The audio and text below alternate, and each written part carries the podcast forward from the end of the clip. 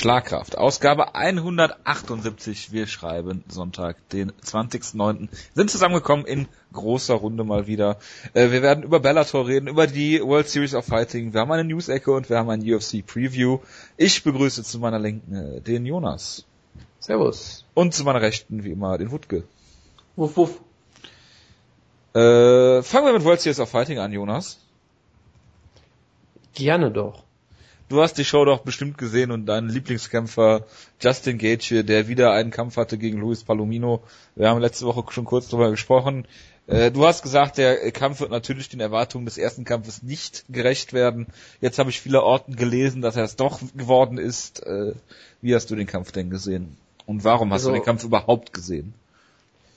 Ich habe ihn gesehen, weil er wieder ziemlich unterhaltsam und ziemlich gut war. Das sollte eigentlich genug Grund genug sein. Ähm, und ich habe keine weiteren Einschätzungen zu dem Kampf gesehen, weil ich ja Spoiler vermeiden musste wegen Bellator und sowas. Von daher, ich weiß es nicht. Es wurde halt von den Kommentatoren gepusht. Im Übrigen, das Kommentatoren-Duo muss man sich mal auf der Zunge zergehen lassen. Todd Harris, der, den ich in der WEC damals geliebt habe, der aber seitdem nur noch furchtbar ist. Nein, der ist nicht furchtbarer geworden. Es kann auch sein, dass er immer so war. Ja. Liest du die ganzen Twitter-Sachen, wo Leute ihn hassen und du musst dir die Meinung folgen. Wie auch immer. Es kann sein, dass er früher schon genau. so schlecht war. Auf jeden Fall ist er nicht mehr gut. Und mit ihm zusammen Chael Sonnen. Und es war ein großartiges Spektakel oder auch nicht. Auf jeden Fall war es wieder ein sehr unterhaltsamer Kampf. Sie kamen natürlich wieder komplett. War es zu viel Spaß für dich? Ähm, ich werde dir nie diese Referenz verzeihen. Ähm, nein, und sie, sie kam halt natürlich wieder sehr wild raus. Defensive war jetzt wieder nicht so das Hauptaugenmerk von beiden. Äh, Gaethje wurde in der ersten Runde fast ausgenockt. Der wurde, glaube ich, einmal irgendwie so hinterm Ohr erwischt und ist dann so rumgetaumelt und hat, glaube ich, auch noch ein paar Bodyshots eingesteckt. Auf jeden Fall wurde er ziemlich verprügelt, hat sich dann wieder gefangen, hat auch ein, zwei Takedowns geholt, glaube ich. Ähm, es gab ja im ersten Kampf diese tolle Szene, wo er so einen Chokeslam mehr oder weniger gezeigt hat als Takedown. Hier hat er, glaube ich, einen Backdrop-Suplex gezeigt, also auch wieder halt so ein Takedown, der jetzt eher aussieht, als wäre der Kampf abgesprochen, weil es so vollkommen absurd aussieht, was er da für Aktionen zeigt. Und äh, wieder ein War der Kampf, Kampf abgesprochen? Äh, ich vermute mal nein. Aber Justin Gaethje hat einen sehr, äh, sehr interessanten Stil. Ähm, und du hast aber halt eigentlich schon gemerkt, dass, das, dass Justin Gaethje deutlich besser ist und dass Palomino da eigentlich relativ wenig entgegenzusetzen hat. Er hat halt immer wieder einige Treffer landen können, weil Gaethje halt auch sehr offen kämpft und das auch bewusst in Kauf nimmt, glaube ich mittlerweile auch einfach, dass er das, das ist halt sein Stil. Er möchte halt äh, äh Action gehen und hohes Tempo gehen und wenn du halt so aktiv bist wie er und so viel Druck machst wie er und immer nach vorne gehst, dann ist es halt auch unmöglich, nicht getroffen zu werden. Also das ist, glaube ich, einfach ein einkalkuliertes Risiko bei ihm. Ja, und dann hat er ihn mit einem wunderbaren Schlag, einem wunderbaren Konter ausgenockt und das war der Kampf. Und danach gab es dann große Diskussion, oh, war das besser als der erste Kampf und ist der Kampf des Jahres jetzt der erste Kampf der beiden oder der zweite Kampf? Das ist natürlich äh, von den Kommentatoren sehr gehypt. Sie haben generell, wie ich finde, durch die ganze Show ähm, ganz gut den Kampf aufgebaut und nochmal gesagt, was für ein toller Kampf das war, so ein paar Hype-Videos gemacht, also halt das, was du in unserer Situation natürlich auch machen musst. Von daher für mich, also für mich war es nur Hype, dass das so gesagt wurde, weil ich mir dachte mir halt, okay, der Kampf war wieder sehr unterhaltsam, aber der erste Kampf war dann doch nochmal eine ganze Spur unterhaltsam mehr. Aber auch hier wieder hat Spaß gemacht. Justin Gaethje ist immer sehenswert. Ähm, er ist, er hat so seine Schwächen auf jeden Fall. Ich werde jetzt nicht so sein wie Jojo ihn einfach komplett abschreiben ich, ich sage mir immer noch, der ist auf jeden Fall offensiv im Stand, äh, sehr gefährlich und sehr unterhaltsam. Er hat, äh, er ist Division One All-American, das heißt, den wird auch nicht jeder einfach so zu Boden nehmen können. Und von daher, ich würde mich freuen, in der UFC zu sehen. Er ist ja auch erst 26. Ich habe zwei daher, Fragen. Bitteschön. Hätte ähm, Justin Gaethje eine Chance gegen die Dustin Poirier dieser Welt? Ja. Weil Dustin Poirier auch, auch definitiv nicht, nicht der Beste ist. Ne, das ist jetzt wieder eine Ne, du bist extrem negativ heute, Jo. Das ist Überhaupt? Du bist ja schlimmer als ich, wenn ich keine Lust auf MMA habe. nein, nein, nein, nein, nein. Ich weigere mich zu glauben, dass Justin Gage Top 10 UFC Lightweight ist. Das Ding ist, das Ding ist, ich weiß nicht, ob das jemand sagt unbedingt. Nur das Doch, Ding ist, du hypst ihn, als wäre er das. Würde er denn Ben, Benil Dariush besiegen? Das weiß ich nicht. Das wäre eine interessante Frage. Ich würde den Kampf gerne sehen. Und das Ding ist, äh, das Ding ist, äh, nur, nur weil ich jemanden hype, heißt das ja nicht, dass er unbedingt äh, Top 5 oder Top 10 ist oder sowas. Das wird sich halt zeigen müssen, weil hey. Guck Leute, die ihn in Gott weiß was für Sphären hypen. Lightweight, ja klar, das gibt's natürlich immer. Patrick Wyman bestimmt. Das kann sehr gut sein. Das ist ja auch sein gutes Recht. So. Ja, ich will euch das Recht nicht absprechen. Ich sage ja nur, dass, es, dass er damit falsch liegt. Weil Luis Palomino ist wirklich, wirklich, wirklich nicht gut. Ist er nicht. Ist er überhaupt nicht. Okay. Oh, Klingt wie jemand, der auch die ganzen WC-Kämpfer keine Chance gehabt haben, als sie rüberkamen. Ja, das, das, das habe ich ja, ja schon auf, auf Paul Kelly getippt. Bitte was? Nein. Ich habe, ich habe auf Cerrone getippt in dem Cup. Ich habe auch, bei, pass auf, ich habe im Gegensatz zu euch, habe ich äh, Bendo gegen äh, Bocek schon vorne gesehen vorher und gegen Jim Miller. Wow. Ja. Das nun mal nicht. Glaube ich dir nicht. Ist, wenn ich jetzt Lust und Muße hätte zu suchen, würde ich es glatt machen. Aber ich glaube, ich mache das gleich, wenn, wir, wenn, wenn ihr über Dynamite redet. Also, was, ich, was ich damit nur sagen will, ist, ähm, Justin Gaethje ist ein Talent, er ist immer noch ziemlich neu dabei, er ist 26 Jahre, glaube ich, jetzt alt. Äh, das heißt, ich würde jetzt nicht sagen, dass er jetzt ein Top 5 Lightweight ist oder was auch immer was, aber ich glaube, er hat viel Potenzial nach oben noch. Er ist ein sehr guter Athlet, er ist offensiv im Striking schon unfassbar gut, er hat ein Kinn, er hat einen Ringer-Hintergrund, er hat einen guten Killerinstinkt und so weiter und so fort. Also da, da passt schon sehr vieles bei ihm. Aber die vieles Frage ist, wie lange das Kinn hält, äh, noch hält, wenn er so weitermacht. Tja, das ist halt die Frage. Also vieles passt halt auch noch nicht unbedingt bei ihm. Ich würde auch lieber sehen, dass er ein bisschen weniger offen kämpft und ein bisschen, ein bisschen, äh, ja, weniger Risiken eingeht und so weiter und so fort. Ist halt vielleicht auch die Frage, ist vielleicht einfach so, so eine Macho-Sache, dass er denkt, ich muss das so machen und ich will das so machen. Oder vielleicht, dass er einfach sagt, ich bin quasi der, der große Fisch im kleinen Teich und da kann ich ja, mir das erlauben. Vielleicht, Palomino vielleicht, kann er sich das erlauben. Vielleicht würde er hier in der UFC ein bisschen anders kämpfen, das weißt du ja nie. Und ich sage weiterhin, er hat auf jeden Fall auch so viel Power, dass er auch durchaus auch einige Leute in der UFC sicherlich einige besiegen kann und gegen viele andere auch eine Chance hat. Ob er jetzt, es ist ob er Lightweight, jetzt UFC, Light Heavyweight, ne? Ja, Lightweight ist die beste Gewichtsklasse im ganzen Sport und ich halte ihn dafür einen interessanten Kämpfer. Ich sage ja nicht, dass er Champion wird, aber ich sage, dass er die Chance verdient hat, äh, es unter Beweis zu stellen und ich würde mich sehr darauf freuen. Das ist einfach alles, was ich sagen möchte. Wenn er sicherer kämpfen würde, ne? wäre er dann relevant genug für einen Wikipedia-Artikel? Ist er ja auch so offenbar nicht, von daher äh, hat sich das jetzt sich die Frage auch erledigt. Ja, aber ne? wenn er dann sicherer kämpft, also mehr wie ein echter Sportler, Verstehe. weniger wie ein Unterhaltungskämpfer, ähm, hätte er dann die Relevanz? Das kann natürlich durchaus sein, ja. Also ähm, daran wird sicherlich bisher liegen, dass sie gesagt haben, nee, der kämpft äh, bisschen zu wild, deshalb kriegt er keinen, keinen Wikipedia-Artikel. Das, das wird sein. Gut. Ist damit jetzt alles zum Main Event gesagt? Habt ihr noch irgendwelche Fragen? Oder sind wir hier durch? Ich bin sowieso durch. Gut, ja, ich, apropos durch sein, äh, David Branch gegen Teddy Holder, ähm, ganz kurz erwähnen, Teddy Holder ist der Thiago Silva Besieger und wurde hier locker äh, zu Boden genommen und mit Naked Choke getappt. Damit, nicht der Titelholder. Damit ist David Branch jetzt Light Heavyweight und Middleweight Champion, wenn ich das richtig in Erinnerung habe. Spricht ja für WSOF. Ja, das spricht für die, für die Promotion, das spricht für die Gewichtsklasse, spricht fürs MMA insgesamt. Und mehr möchte ich dazu auch nicht sagen. Ähm, Woodkes Liebling Tito Jones hat verloren, ich habe den Kampf aber nicht gesehen. Und es gab Tito noch, Jones? ja, Tito Jones haben wir doch letztes Jahr, äh, letzte Ausgabe gesagt.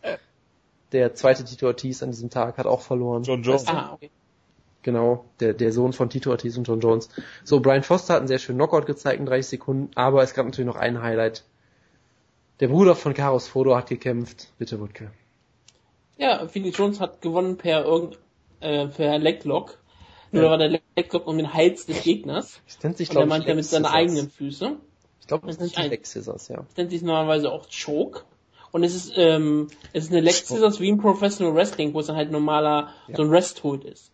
Und ja. Lucha Libre wird das am meisten benutzt, um daraus irgendwie einen Flickflack ja. zu zeigen. Ich habe jetzt, genau, ich habe jetzt erwartet, dass sie jetzt irgendwie ja. Chain Wrestling zeigen. Und dann Pose auch machen. Großartig. Und ich glaube, das wollte er eigentlich auch machen. Er hat, man tappt ja da manchmal so ein bisschen auf die eigene Brust, um irgendwas anzudeuten und das wurde dann als ähm, Tap-Out gewertet, weil es nämlich Martial Arts ist. Natürlich. Natürlich, natürlich. natürlich. Eigentlich wollten sie danach wirklich ein bisschen Chain Wrestling zeigen, sie wollten ein paar Armbreaks danach noch zeigen und dann wollten sie gegenüberstehen und warten, dass die Fans jubeln. Und vergiss nicht, ver, ver, vergiss nicht den, den doppelten Dropkick gleichzeitig und dann die, die Pose. Ja. Ey, meine, Phoenix Jones hat eine Maske danach sich aufgesetzt, also da war vorbereitet. Ja, der hätte direkt zu, zu Dynamite rübergehen können mit der, mit der Leistung. Da kann man auch besser Whip-Ins zeigen im, im Ring. Als wenn er so gegen so einen Käfig ge, geschubst Also, aber die Stahlseile sind natürlich mal härter für dich. Aber noch eine Sache, die ich erwähnen möchte noch. Es gibt jetzt demnächst David Branch gegen Clifford Starks. Um, um den Titel. Ich weiß nicht um welchen Titel. Ist auch vollkommen egal. Am besten um, um beide Titel einfach. Sie sollen einfach im, im, das erste äh, YOLO-Opfer in der UFC gewesen. Sie, äh, sie sollen einfach im Franklin Wade kämpfen, 195 Pfund und wer auch immer gewinnt, kriegt einfach beide Titel. Ist auch vollkommen egal. Ja, wir können so einfach ins Schwergewicht gehen. Haben die Open Champion da? Ähm, Emiliano Rama, ist er das noch? Oder hat er verloren? Das müsste der sein, ja. Den könnte er bestimmt auch noch besiegen. Der Steve Mocco-Bezwinger. Ja, dass ich das weiß, ist ja. ja. Wolltest du noch was zu Benny Madrid sagen, dem äh, Bildzeitung Superstar? Ich äußere mich nicht zur Bildzeitung. Doch, Jonas, du bist doch unser World Series of Fighting Experte. Du möchtest doch über Benny Madrid reden und den Artikel, den es jetzt in der Bildzeitung gab.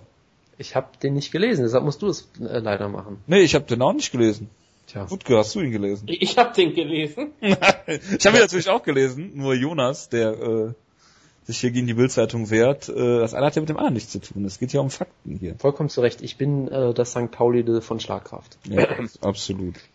In vielerlei Hinsicht. Auf so vielen Ebenen. Ja, also äh, Benny Madrid hat sich nach seinem Sieg wohl bei seiner Freundin und seiner Ehefrau bedankt. Was aber ein Missverständnis war, wohl. Man weiß es nicht. Seine Frau war mal seine Freundin in dem Sinne, dass sie jetzt verheiratet sind. Er hat aus Versehen ein Komma eingefügt, oder was? Ist jetzt das Problem. Nee, er hat äh, verwechselt, er hat äh, vergessen, dass sie verheiratet sind. Ach so, ja. Fang bloß nicht mit Satzzeichen an. Jedenfalls, äh, Oder an das mit SS. genau. Äh, auf jeden Fall war das der Bildzeitung einen Artikel äh, heute Morgen wert, was mich sehr gefreut hat. Ich als. Das war ein Mixed Martial Arts Artikel ohne Ronda Rousey. Da gibt's einige von. Bildzeitung hat ja auch über diese komische Brasilianerin, die einen äh, Chokehold gegen irgendeinen Einbrecher, Räuber, was auch immer hatte. Ja. Das sind halt so Sachen, die tickern so durch die äh, Medienwelt. Ja, klar. Gut. Sonst noch was zu World Series of Fighting? Nope. Dann übergebe ich jetzt an den Wutke, der hat Bellator gesehen. Ja, ich finde es relativ schrecklich, dass der Jojo sich der Revolution verschließt und weiterhin auf seinem Elefantenturm irgendwo sitzt. Ja. Und jetzt, jetzt ist er hier ganz alleine und kann nicht mitmachen und wird gleich relativ traurig sein, dass er eine der größten Ankündigungen im Mixed Martial Arts nicht miterlebt hat.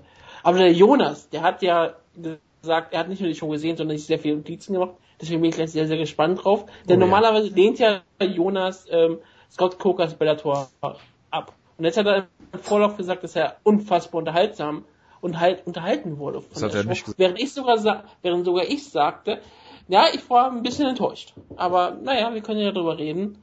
Woher willst du denn anfangen, Jonas? Ähm, willst du etwas Allgemeines zur Präsentation sagen? Ich weiß nicht, also äh, bei der Show würde es ja, glaube ich, Sinn machen, durchaus mal chronologisch vorzugehen, also mit, mit dem Opener quasi anzufangen. Deshalb willst du irgendwas zu den Prelims sagen. Die habe ich nämlich nicht geguckt. François Coman hat gewonnen gegen Anthony Ruiz. Das, das, könnte noch wichtig werden heute. Das könnte wichtig werden. Eigentlich sollte ja François Coman gegen Philippe Linz antreten. Der, hat dann aber Dengue-Fieber und musste aussetzen. Dann sollte er gegen Roy Broughton antreten, der Bruder von Rob Broughton.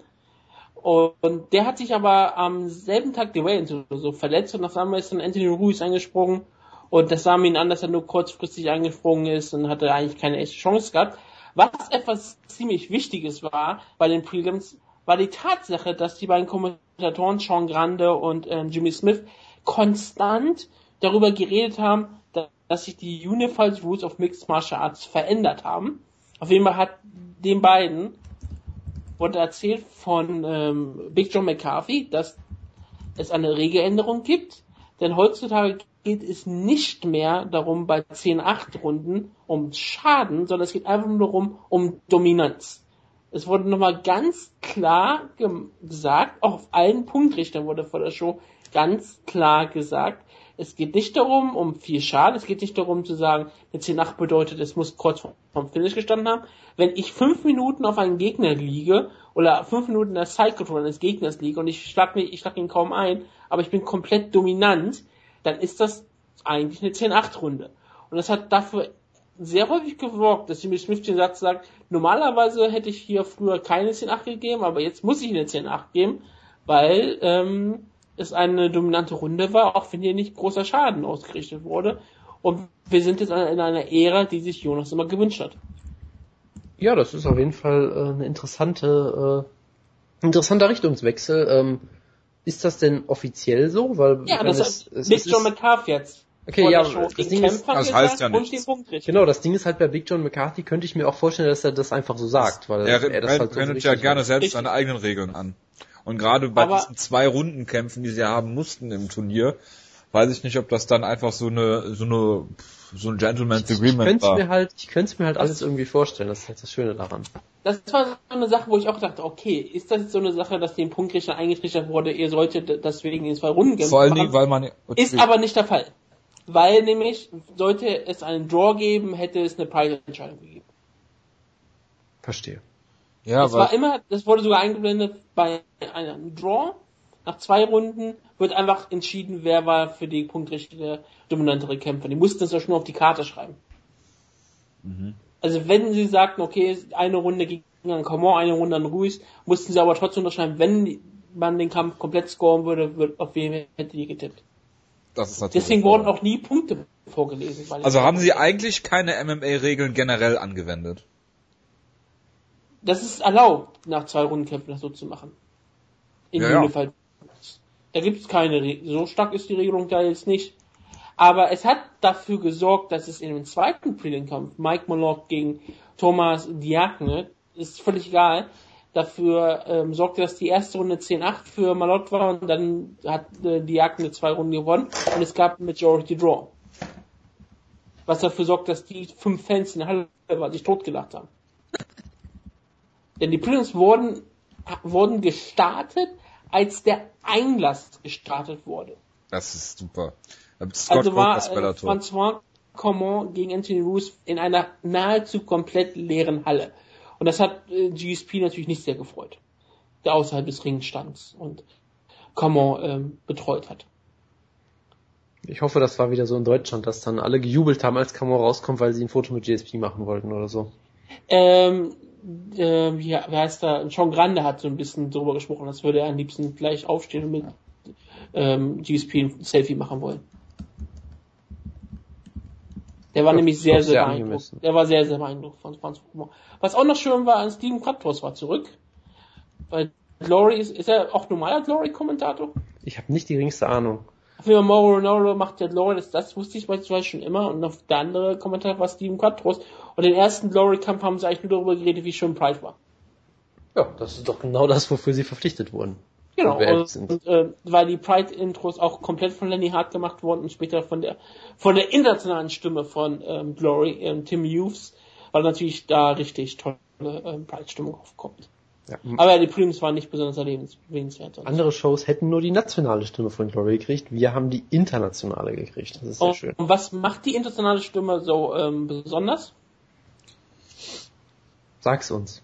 Sie übersetzt die äh, ähm, Gewichte und die Maße, also die, äh, die Gewichte und die Größe, sagen wir es mal lieber so, auch in das metrische System. Verstehe.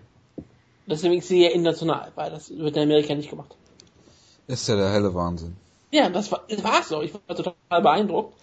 Und ja, ich war auch total, total, beeindruckt von der, von der Aufmachung, wie sagt jeder von Bellator, was er dann mit einem Opening-Video begann, was die Dynamite-Kämpfer mit Samurais verglich und den ganzen Pathos, die man sich so wünscht und dann einer großen Opening Ceremony, wie damals bei Pride, nur ohne Takada, nackt.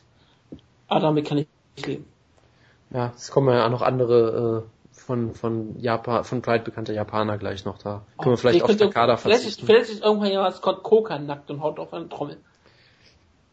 Unbedingt, ja. Also, also ich bin, ich bin eingestiegen bei der, ich nenne es mal Catcher-Parade wo dann alle mit Lenny Hart. genau was auch wirklich äh, eins zu eins von Pride kopiert war. Wie gesagt, die bis, Musik fast auch. Genau. Ähm, ich bin bei der Aus die Art und Weise, wie Lenny Hart Emmanuel Newton ausgesprochen hat, bin ich fast vom, vom Sofa gefallen. Man das merkt langsam wie alter. Ja, sie, ich, sie war auch nicht gut, glaube ich. Sie war relativ furchtbar eigentlich, aber es war halt Nostalgie so. Ja, aber du fandest ja, es halt geil. Deshalb war es irgendwie ja, lustig, aber sie war relativ furchtbar, glaube ich. Eigentlich, aber so egal. Wie, es ist so wie Michael Buffer. Es ist eigentlich ziemlich schlecht, aber es ist trotzdem was total Besonderes, wenn Oder du Bruce das doch hörst. Ja, der ist nichts Besonderes. Der ist nichts Besonderes. Aber wenn du so Michael Buffer mit seinem Let's Get Ready to Rumble, ist das immer noch was Besonderes, egal wie schlecht er heutzutage ist. Und Lenny Hart ist auch nicht mehr besonders gut, aber sie, und sie lebt nur von ihrer Pride-Zeit. Aber sie ist jetzt auch eine ähm, ja, sie ist doch relativ alte Frau. Das ist ja auch völlig in Ordnung, dass sie halt nicht mehr so gut ist. Aber ja, ähm, man merkt ihr doch durchaus an, dass sie nicht mehr dieselbe Stimme hat oder dieselbe Art nicht mehr wie bei Pride. Aber sie war so glücklich später, als sie einen Kämpfer ankündigen konnte mit ihrer besonderen Art. Darauf kommen wir noch zu sprechen. Darauf, darauf kommen wir auf jeden Fall noch zu sprechen. Ja, ja also ähm, was was man hier sonst noch erwähnen? Ja, es gab sehr viele tolle Zitate. Scott Coker hat äh, UFC 1 erwähnt, gesagt, wir gehen äh, zurück in die Zukunft, was ich auch nicht verstanden habe. Weil sie haben gesagt, ähm, äh, äh, vor 20 Jahren waren es diese, diese einen One-Night-Tournaments, die diesen Sport ausgemacht haben. Deshalb gehen wir zurück in die Vergangenheit, aber gleichzeitig in die Zukunft, weil wir halt irgendwie total zu, zukünftig sind. Zitat da. Irgendwelchen, irgendwelchen Gründen.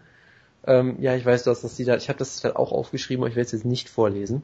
Ähm, ich, ich werde es gleich vorlesen, das erste, weil das, das ergibt das, überhaupt ja, keinen Sinn. Lass dir ruhig Zeit. Wie so vieles. Das ist durchaus richtig. Ja, also generell, es wurde sehr oft die UFC genamedroppt. Das war in dem Video. Was natürlich, ähm, ja. Bellator MA goes back to the future. Back to when one night tournament were the lifeblood of MMA. Wir gehen zurück in die Zukunft, wo zurück, ja, das geht alles nicht. Das ist, ist ein Zeitparadox, was wir hier erschaffen haben. Zurück Aber es ist halt ist trotzdem. generell schon. Zurück in die Zukunft ist ein Zeitparadox. Ja. Natürlich. Ja. Also, King Mo gegen Linden Wessel war doch, glaube ich, der erste Kampf, oder? Ja.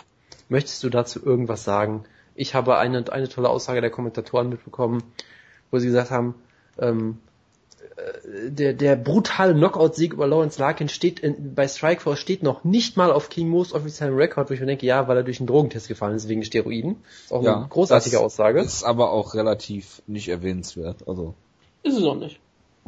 Tja.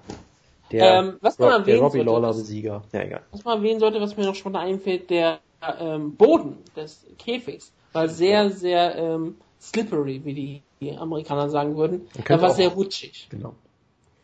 Und das hat man in den Prelims gemerkt, da haben sich manche Kämpfer wirklich auf die Fresse gelegt. Und man hat das aber Kimo gesehen, der manchmal, wenn er äh, Linton Vassell gefolgt ist, dass er sich auch fast auf die Schnauze gelegt hat. Der und das sorgte auch teilweise bei manchen Kämpfern, er ist auch auf die Schnauze gefallen. Ja, er ist auch einmal komplett umgefallen. Es sorgte wirklich bei manchen Kämpfern dafür, dass sie diese sehr, sehr komische Beinarbeit hatten, dass sie halt wirklich so wirkten, als wären sie nicht komplett sicher. Und das hat dann doch die Kämpfe teilweise ein bisschen beeinflusst. Aber naja, ähm, King Mo sah ziemlich groß aus die erste Runde, hat eigentlich Linton Vassell brutal vermöbelt und es wirkte eigentlich so wie, naja, er könnte den Kampf jederzeit beenden, aber hat es einfach nicht getan. Ich ja, meine, das habe ich, also ich habe ja, ich habe ja, Entschuldigung, dass ich unterbreche, habe ja auch ein 4,58 Minuten äh, Highlight-Zusammenfassungsvideo äh, von Bellator gesehen äh, und habe mich auch gefragt, wie äh, King Mo es geschafft hat, diesen Kampf nicht zu finishen, ist dann, glaube ich, einmal zu Boden genommen worden von Lyndon Vassell und hat sich dabei wahrscheinlich seine Rippe dann verletzt das war in der zweiten Runde hat genau. dann äh, hat dann sehr sehr harten Slam kassiert. Aber der war nicht auf die Rippe, der war mehr auf dem Nacken. Aber er könnte sich da trotzdem verletzt haben, auf jeden Zweifel. Er könnte sich auch bei seinem eigenen Slam, den er in der zweiten Runde gezeigt hat, verletzt haben. Es war auf jeden Fall dann auf einmal Saturday Night Slam Masters. Aber ähm, die ganze erste Runde war halt wirklich vollkommen absurd. King Mo zeigte Schläge, wie sie sonst nur Lena Garcia zeigen würde. Und auch teilweise landete er auch schöne Jabs und jeder Schlag hat bei Wisse wirklich Reaktion gezeigt. Der hatte überhaupt keine Chance. Ab und zu hat er mal einen Treffer gelandet, das waren halt so Konterschläge, die halt keine wirkliche Kraft hatten. Und King Mo hat auch in der zweiten Runde eigentlich mit ihm getanzt. Der hat sich ja teilweise über ihn lustig gemacht, hat so ein bisschen Nick Diaz gespielt. Ähm, das war halt völlig absurd, wenn es darum geht, ja auch so ein bisschen ähm, natürlich den Kampf so schnell zu beenden wie möglich, damit du halt ähm, dich noch aus äh, generieren kannst, ausruhen kannst. Und das war halt ähm, deswegen ein ziemlich absurder Kampf von King Mo. Er hat den Kampf eindeutig und klar gewonnen. Es ging in eine Decision, die völlig unnötig war. Ja, ich fand den Kampf auch irgendwie sehr merkwürdig, weil du hast es ja schon gesagt, er hat äh, ihn komplett verprügelt in der ersten Runde und dann in der zweiten Runde hat er irgendwie nur noch sehr wenig gemacht. Und Vessel hat ihn eigentlich teilweise outstriked, hat halt ihn, hat halt eine größere Reichweite gehabt, hat ziemlich viele Strikes gelandet. Und immer wenn er King Mo mit irgendwas getroffen hat, hat sich King Mo um keinen Millimeter bewegt und bei jedem Schlag von King Mo ist er fast umgefallen in Vessel. Also es war sehr absurd. Auch ein direktes Zitat, glaube ich, von Jimmy Smith. Ja, und es gab auch diese, diese, wo dann Lindenvestell auf einmal einen Takedown zeigt und dann zeigt King Mo auch wieder ein. Es war irgendwie eine sehr komische zweite Runde. Genau, eine zweite Runde, wie gesagt, man, man, man, man weiß halt, man weiß halt auch nicht, wann sich King Mo genau verletzt hat. Beim Slam könnte natürlich sehr gut gewesen sein. Aber es war jetzt auch kein wahnsinnig überzeugender Kampf, aber naja, also es war halt das, was es war. Es war eigentlich ein überzeugender Kampf von King Mo, aber es ist halt, was bringt dir das, wenn du dann nicht weitermachen kannst? Ja. Später. Also wie gesagt, es war eigentlich theoretisch hätte ich gesagt, oh, wäre es auf einer normalen Grad gewesen, dieser Kampf, ne? Ohne Turnier. Der wäre wahrscheinlich eine dritte Runde gegangen. Hätte ich danach gesagt, oh, überzeugender Sieg von Kimo, könnte ich damit vielleicht sogar einen Teil schon verdienen. So hat er nichts gewonnen. So hat er nichts gewonnen, außer diesen Kampf, der nichts bringt. Genau. Steht der denn jetzt, aber der steht dann auch auf dem Kampfrekord ganz normal, ne? Das Obwohl ist ein offizieller normaler ML-Kampf. Ja. Der muss zwei Runden gehen, um gewertet werden zu können. Ja. Offiziell, deswegen, er ging zwei Runden, deshalb ist es ein offizieller ML-Kampf. Das ist, das ist kein Problem. Dann könnten ja auch die Tough-Kämpfe gelten. Ja, aber die sind Exhibitions. Die gelten ganz offiziell als Exhibitions. Ja, ja. Aber dann könnten sie ja eigentlich theoretisch gelten. Nein, weil sonst müssten die Ergebnisse sofort bekannt Sofort bekannt geben. Ja, ja, klar. Theoretisch können sie absolut gewertet werden. Und unter Universe Rules muss, es, muss ein Kampf zwei Runden gehen. Ja, ja. Ich meine, die haben ja auch immer das die ist das Einzige, was er haben muss. Ja, also von daher. Ja, klar. Also offiziell könnten sie gewertet werden. Das wurde ja auch manchmal überlegt. Das war ja auch bei dieser Live-Staffel so lange überlegt, ob sie die gewerten, ob sie die werten werden oder nicht. Weil da hast du die Ergebnisse ja schon da. Ja gut, die Frage ist Aber halt. Haben sie trotzdem äh, nicht gemacht. Gut, die könnten natürlich auch in Kalifornien, wie diese äh, Post-Slim-Kämpfe, die sind ja auch bis gerade eben nicht bekannt gewesen. Die sind scheinbar schon bekannt gewesen, aber keiner kümmert sich darum. Ja, genau. Egal, ähm, Phil Davis ja. gegen Emmanuel Newton hat gekämpft. Phil Davis, ja bekannt dafür, dass sein Coverboard wie Ketzingano, Absolut, hatte, sein, hatte sein Bellator-Debüt gefeiert. Ich glaube, er ist ja eigentlich nur zu Bellator gegangen, weil er weiterhin seine Pink Rose tragen kann. Und sein pinkes Affliction T-Shirt, wo, mir, wo mir aufgefallen ist, ach stimmt, es gibt ja noch Sponsoren im MMA. das, das ist unglaublich. Und äh, Emmanuel Newton, den haben wir ja scheinbar letzte Woche begraben, was mir gar nicht aufgefallen ist. Ich habe ihn, glaube ich, einen Kämpfer genannt, der in der UFC wahrscheinlich ein Top 10 Light Heavyweight wäre. Und ja, er kämpfte hier gegen jemand, der ein UFC ähm, Top 10 Light Heavyweight war. Und wie, wie lief der Kampf? Ja, also ich war erstmal sehr deprimiert, dass es kein Hype-Video gab, weil ich habe mich ja schon so sehr auf das Moshpit-Video gefreut, was wir schon gehypt haben und dann gab es ja. es halt nicht. Gab es bei den, äh, ähm, den Kämpfen von den ähm, Turnieren nicht. Genau, das war sehr traurig. Und äh, generell, der Kampf fing halt so an, wie ich es mir gedacht hatte. Beide versuchen irgendwie auf Distanz zu kicken und es war relativ furchtbar. Und dann hat ja ähm, in meinen Minuten einen Spin-Kick Spin äh, versucht. Phil Davis hat den wunderbar gefangen und war dann einmal an ihm dran im Clinch und hat ihn dann auch nicht mehr losgelassen. War dann äh, sehr beeindruckend, wie er ihn immer wieder zu Boden genommen hat und dann am Boden dominiert hat. Und ich muss sagen, ähm, ich habe das Finish sogar verpasst, weil ich über eine Aussage der Kommentatoren so irritiert war, dass ich mir sie schnell aufschreiben musste. Wo nämlich gesagt wurde, ja, Glover Teixeira, der sollte einen Title Shot kriegen in der UFC, aber dann wurde er von Phil Davis dominiert, wo ich mir denke, das ist vollkommen falsch, so lief das überhaupt nicht. Er hat nämlich gerade einen Title Shot gekriegt und hat ganz klar verloren, aber ist egal, Hauptsache wir können die UFC irgendwie erwähnen. Und während ich mir das aufgeschrieben hat, hat Phil Davis diese wunderbare äh, Kimura Submission ge geholt. Ja, also von Rock Esner-esque. Ja, ganz sicher, ganz sicher. Ja, also ich habe mir im Vor Vorhinein halt irgendwie erwartet, dass äh, King Mo halt einen schnellen Sieg per Knockout oder sowas kriegt und dass äh, äh Davis eher so einen hässlichen, eng, relativ engen Kampf gewinnt oder vielleicht noch nicht immer eng, aber auf jeden Fall irgendwie so einen hässlichen Kampf, der vermutlich über die volle Distanz geht. Und es war dann im, im, im, äh, in der Wirklichkeit war es nämlich genau andersrum. Und ja, ich meine, Phil Davis auf dem, auf dem Boden ist immer wieder sehr interessant zu sehen, weil er hat ja diesen sehr unorthodoxen Stil auch, dass er diese, diese Position aus dem Ringen auch weiter verwendet, aber das dann mit sehr unorthodoxen Submissions verbindet und das, das macht wirklich Spaß, dem am Boden zuzusehen. Das war eine sehr schöne, sehr schöne Performance von ihr. Wie daran angesprochen ist, wir haben es ja letzte Woche besprochen, dass wir getippt haben, ja, Kimo schneller Knockout für Davis Decision, deswegen wird für Davis, habe ich ja getippt, für Davis nicht im Finale kämpfen und wird durch ähm, François Common ersetzt kämpft dann Mo gegen ähm, Camon und das war ja eigentlich, was passiert ist, nur dass die ähm, Gegner ausgetauscht wurden. Und das war dann auf einmal ja. Phil Davis gegen Camon. Es war eigentlich genau das, was passiert ist, nur anders. Ja, ja. Genau. genau. Also ich sehe mich schon als eigentlich ein Tippspielsieger. Ja, ja, schon klar. Schon. Ich ein Tippspiel gehabt. Bellator Dynamite Tippspiel, natürlich. Ja. Ja, apropos UFC, als nächstes hatten wir, glaube ich, Josh Generell, Thompson. Oder, oder möchtest du über Frau Melendez reden? Ich, weiß ich, nicht. ich möchte ganz kurz was sagen. Bellator, es, es ist bestimmt eine ähm, Sache von Spike, von Spike gewesen, das gefordert haben. Bellator hat früher nie andere Ligen erwähnt, genau wie die UFC. Nur halt manchmal so ganz klein, wenn man Kämpfer noch rauskam, was mal erwähnt wurde. Oder er war mal ein Champion in der, in der Liga, da erwähnt man das vielleicht auch mal. Bellator hat hier ziemlich aggressiv alle Ligen erwähnt, die sie erwähnen konnten. Es war wirklich ganz stark, wie sie UFC eingebunden haben. Sie haben wirklich über alles geredet. Sie haben darüber geredet, dass Gilbert Melendez durch einen Drogentest gefallen ist bei Kerry Melendez. Sie haben sogar Ken Velasquez eingeblendet, der dann irgendwelche Faxen geschlagen hat. Da war ich auch ja. sehr, sehr irritiert von. Sie haben über Fabricio Verdun geredet, über dass er bestimmte Kämpfer besiegt hat und dass er auch bei Strikeforce gekämpft hat. Sie haben, wie gesagt, über GSP geredet, dass er der größte Mixed Martial Kämpfer aller Zeiten ist entweder GSP oder Anderson Silva. Sie haben also nicht irgendwie versucht, irgendeinen Bellator-Kämpfer zu erwähnen. Oder irgendwie, oder Fedor zu nennen, der ja da sie auch erwähnen sollen. Ja, ich weiß nicht, aber sie könnten, hätten ja Fedor erwähnen können, ne? der ist ja in der Halle. Und der kämpft mehr oder weniger, vielleicht bei Ja, da kommen wir gleich noch zu. Kommen wir gleich, kommen wir ja gleich zu. Aber sie haben ja aggressiv ähm, UFC erwähnt und zwar auch nicht bösartig, sondern wirklich wie, als wären es eine, als wären sie eine normale Liga, als wäre es ein echter Sport. Was natürlich bei Bellator völlig absurd ist. Natürlich. Und das hat, das hat, das, das hat dazu wirklich dazu geführt, dass es auf einmal alles viel echter wirkte. Es, war, es war keine Show im Vakuum. Sie haben ja sogar Legacy FC erwähnt, wenn, als sie es konnten. Es war halt doch ziemlich absurd und ich fand das ziemlich gut. Wenn zum Beispiel wirklich erwähnt wird, dass Tito Ortiz die meisten Siege in der UFC der Heavy Division hat. Das fand ich einen schönen Fakt. Und das finde ich auch schön, dass man sowas nicht versteckt. Wenn es schon solche Kämpfer ist, warum sollte es tun? Die UFC existiert und die Fans wissen das. Warum sollte man das ignorieren? Aber ja, ähm, kurz ja, einzigen Karen Joe hat gegen Hadley, manchmal, ne?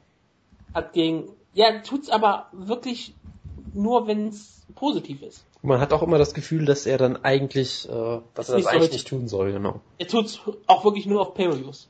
Ja gut, das, das ist mir jetzt so noch nicht aufgefallen, aber er, er tut das schon. Und Mike Goldberg ja. tut das nicht, weil er, glaube ich, nichts anderes sieht, außer die UFC-Kämpfe, die er wirklich sieht. Auf Kerry Melitz hat gegen Hadley Griffith gekämpft. Das war ein ähm, Schlachtfest. Ähm, Hadley hatte überhaupt keine Chance gehabt. Melendez war sehr beliebt. Ähm, sie ist ja die äh, Frau von ähm, Gilbert Melendez und war ein Superstar in, in Tenoche aber sonst war nichts zu erwähnen. Und dann gab es Paul Daly gegen Fernando González. Dazu hat Jonas bestimmt was zu sagen. Deswegen die Pause. Sorry, äh, wozu? Ich habe jetzt gerade den Faden verloren. Paul Daly gegen Fernando González. Nein, da habe ich überhaupt nichts zu sagen. Aus gutem Grund. Ähm, Paul Daly hatte die schlimmste Entrance-Musik, ähm, die ich jemals gehört habe in meinem Leben. Ähm, ich würde allen Leuten dazu sagen, nur die Show mal zu schauen für Paul Dalys Entrance-Musik. Es ist absolut grauenhaft hat ihn noch absolut getötet und es war ein absolut langwieriger Kickbox-Kampf zwischen zwei Bellator-Kämpfern, was schockierend ist, wenn du überlegst. Es war sogar so, dass äh, Fernando González Kickbox-Rekord so schlecht war, also 1 und 2, was er irgendwie schon mal hatte, dass sie auch die MA-Rekorde einblenden mussten, damit sie wenigstens ein bisschen wirkten wie echte Kämpfer. Aber ja, Paul Daly ist es auch kein besonders unterhaltsamer Kämpfer mehr, nur im Jahr 2015. Und er hat ähm, deswegen auch nichts Besonderes mit äh, Fernando González gemacht. Der Kampf war ziemlich langweilig. Er hat gewonnen, aber das hat Paul Daly überhaupt nicht geholfen. Und man fragt sich wirklich, was dieser Kampf sollte. Außer, dass man hoffte, dass Paul jemand schnell ausnockt. Aber das geht eigentlich im Mixed Martial Arts besser, wenn man ähm, keine Handschuhe trägt. Wenn man keine Handschuhe trägt. Ja, keine. Bare Boxing mit Cat Richtig, das ist Mixed Martial Arts. Ja, du weißt, was ich Back meine. to the Future. Ja, ja, klar. Nein, ich weiß, was du meinst. Mal die was hat jetzt einfach gepasst mit Back to the Future und wir wollen UFC 1 sein. Richtig. Das wäre geil gewesen, wenn das Turnier auch so gekämpft hätten. ohne, ohne Handschuhe. Genau, an dem UFC 1 Und mit Schuhen. Genau.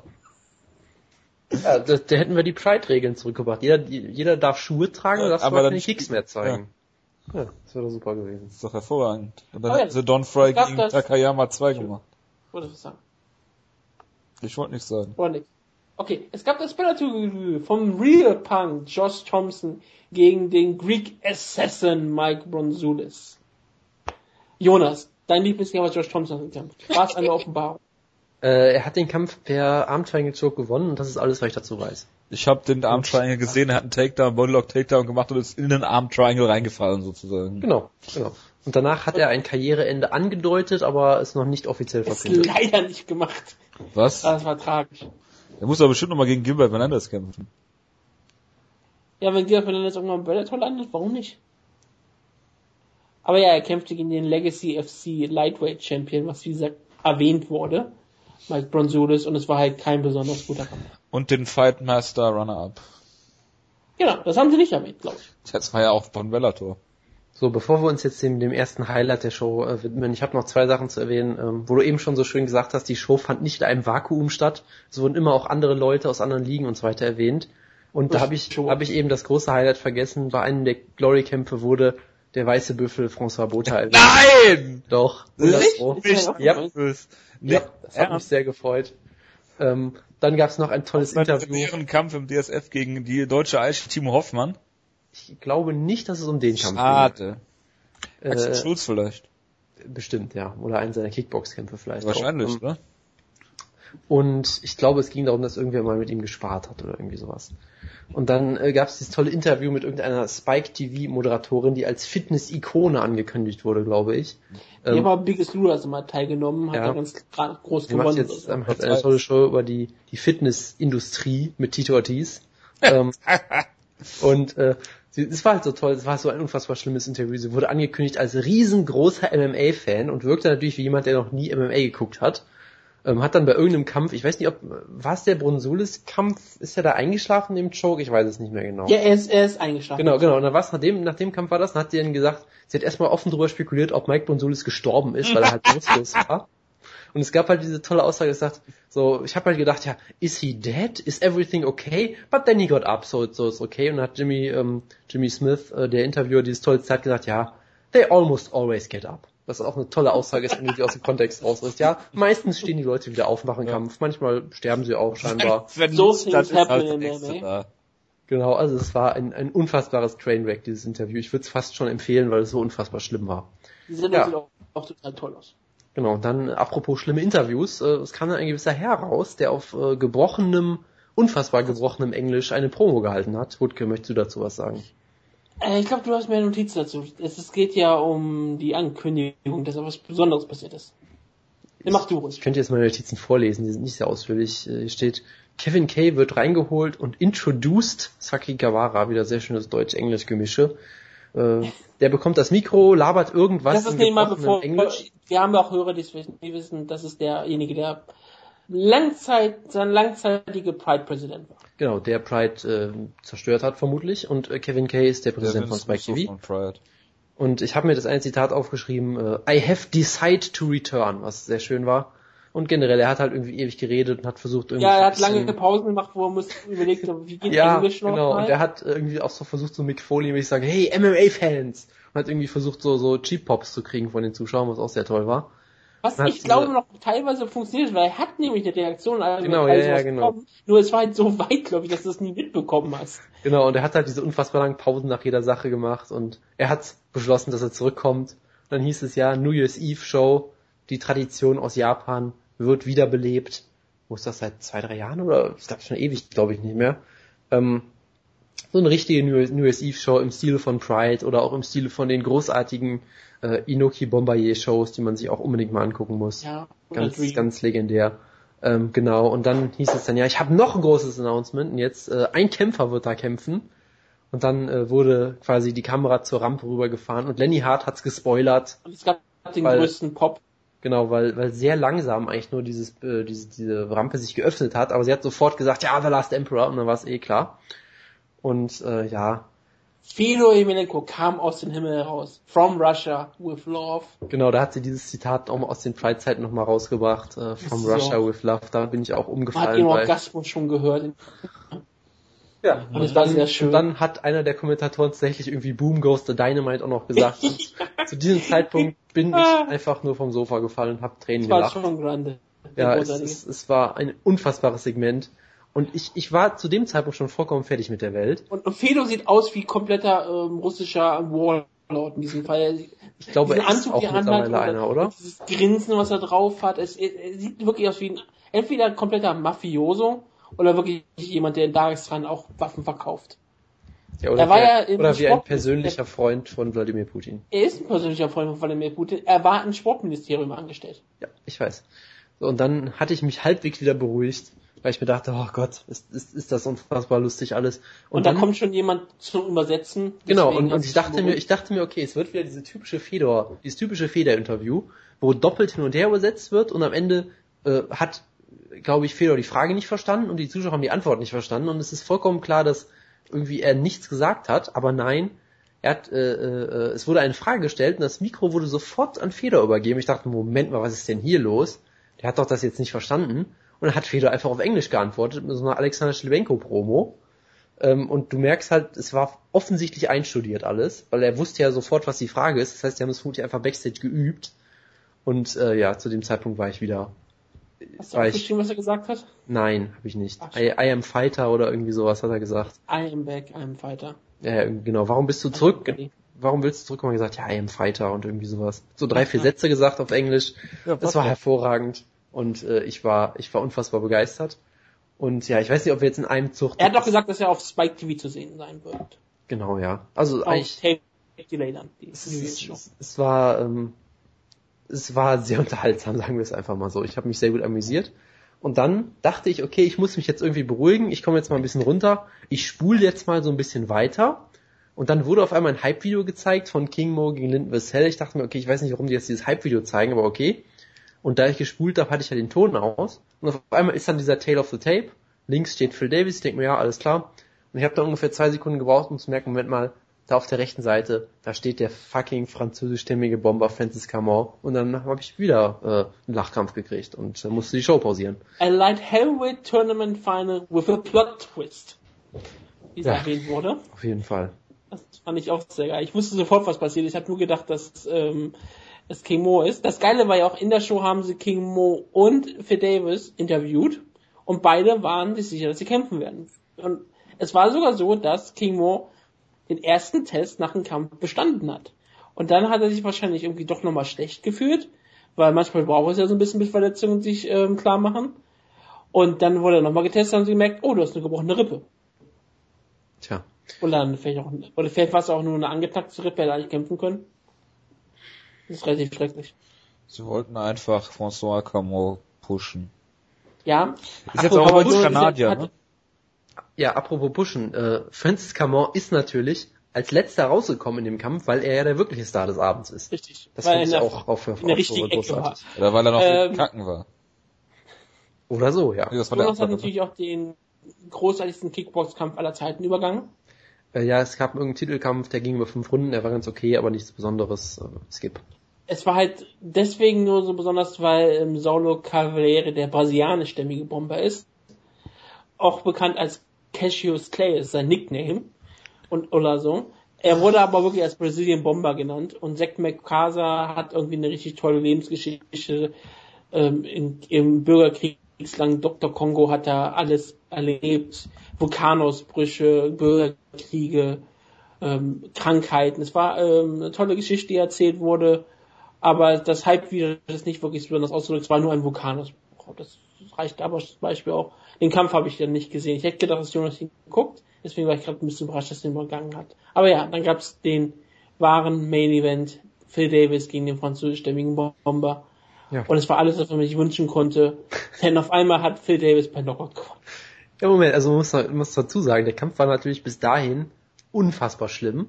Beide nein, haben wieder, nein, nein, wieder versucht. unfassbar unterhaltsam. Beide haben weil wieder. Weil François Coman irgendwelche Schlangen beschwören wollte.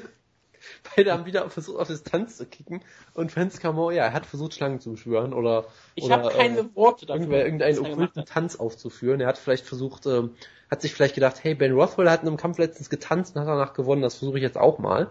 Das, also, ist, das, hat, das hat solche Giftqualitäten wie ein Frank Mir-Kampf.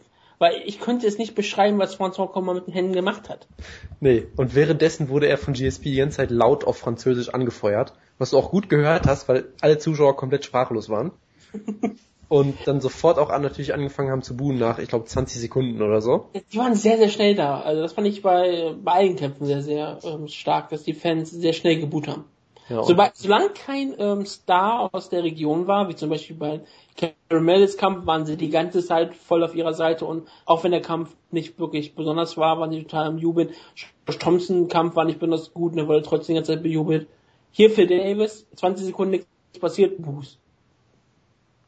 Aber gut, für Davis. Naja. Ja, ich meine, der Kampf war auch wirklich unfassbar schlimm. Ja, aber es ging sehr schnell. Und dann haben beide nichts gemacht für zwei Minuten lang oder sowas und hat Phil Davis einfach per One-Punch One Punch K.O. gewonnen. Und zwar mit einem richtig brutalen K.O. auch noch.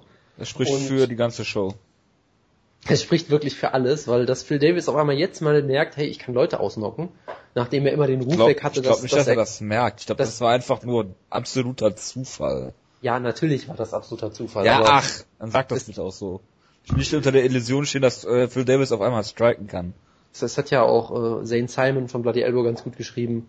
Anthony Peroge hat mehr Knockout-Power historisch bewiesen als Phil Davis, weil Phil Davis hat, ich weiß nicht, ob er jemals jemanden ausgenockt hat, ich glaube nicht. In seiner frühen Karriere hat er zwei Leute ausgenockt. Ja, es war vermutlich auch eher so mit, mit Ground and Pound überwältigt. Ja, so. ja, ja.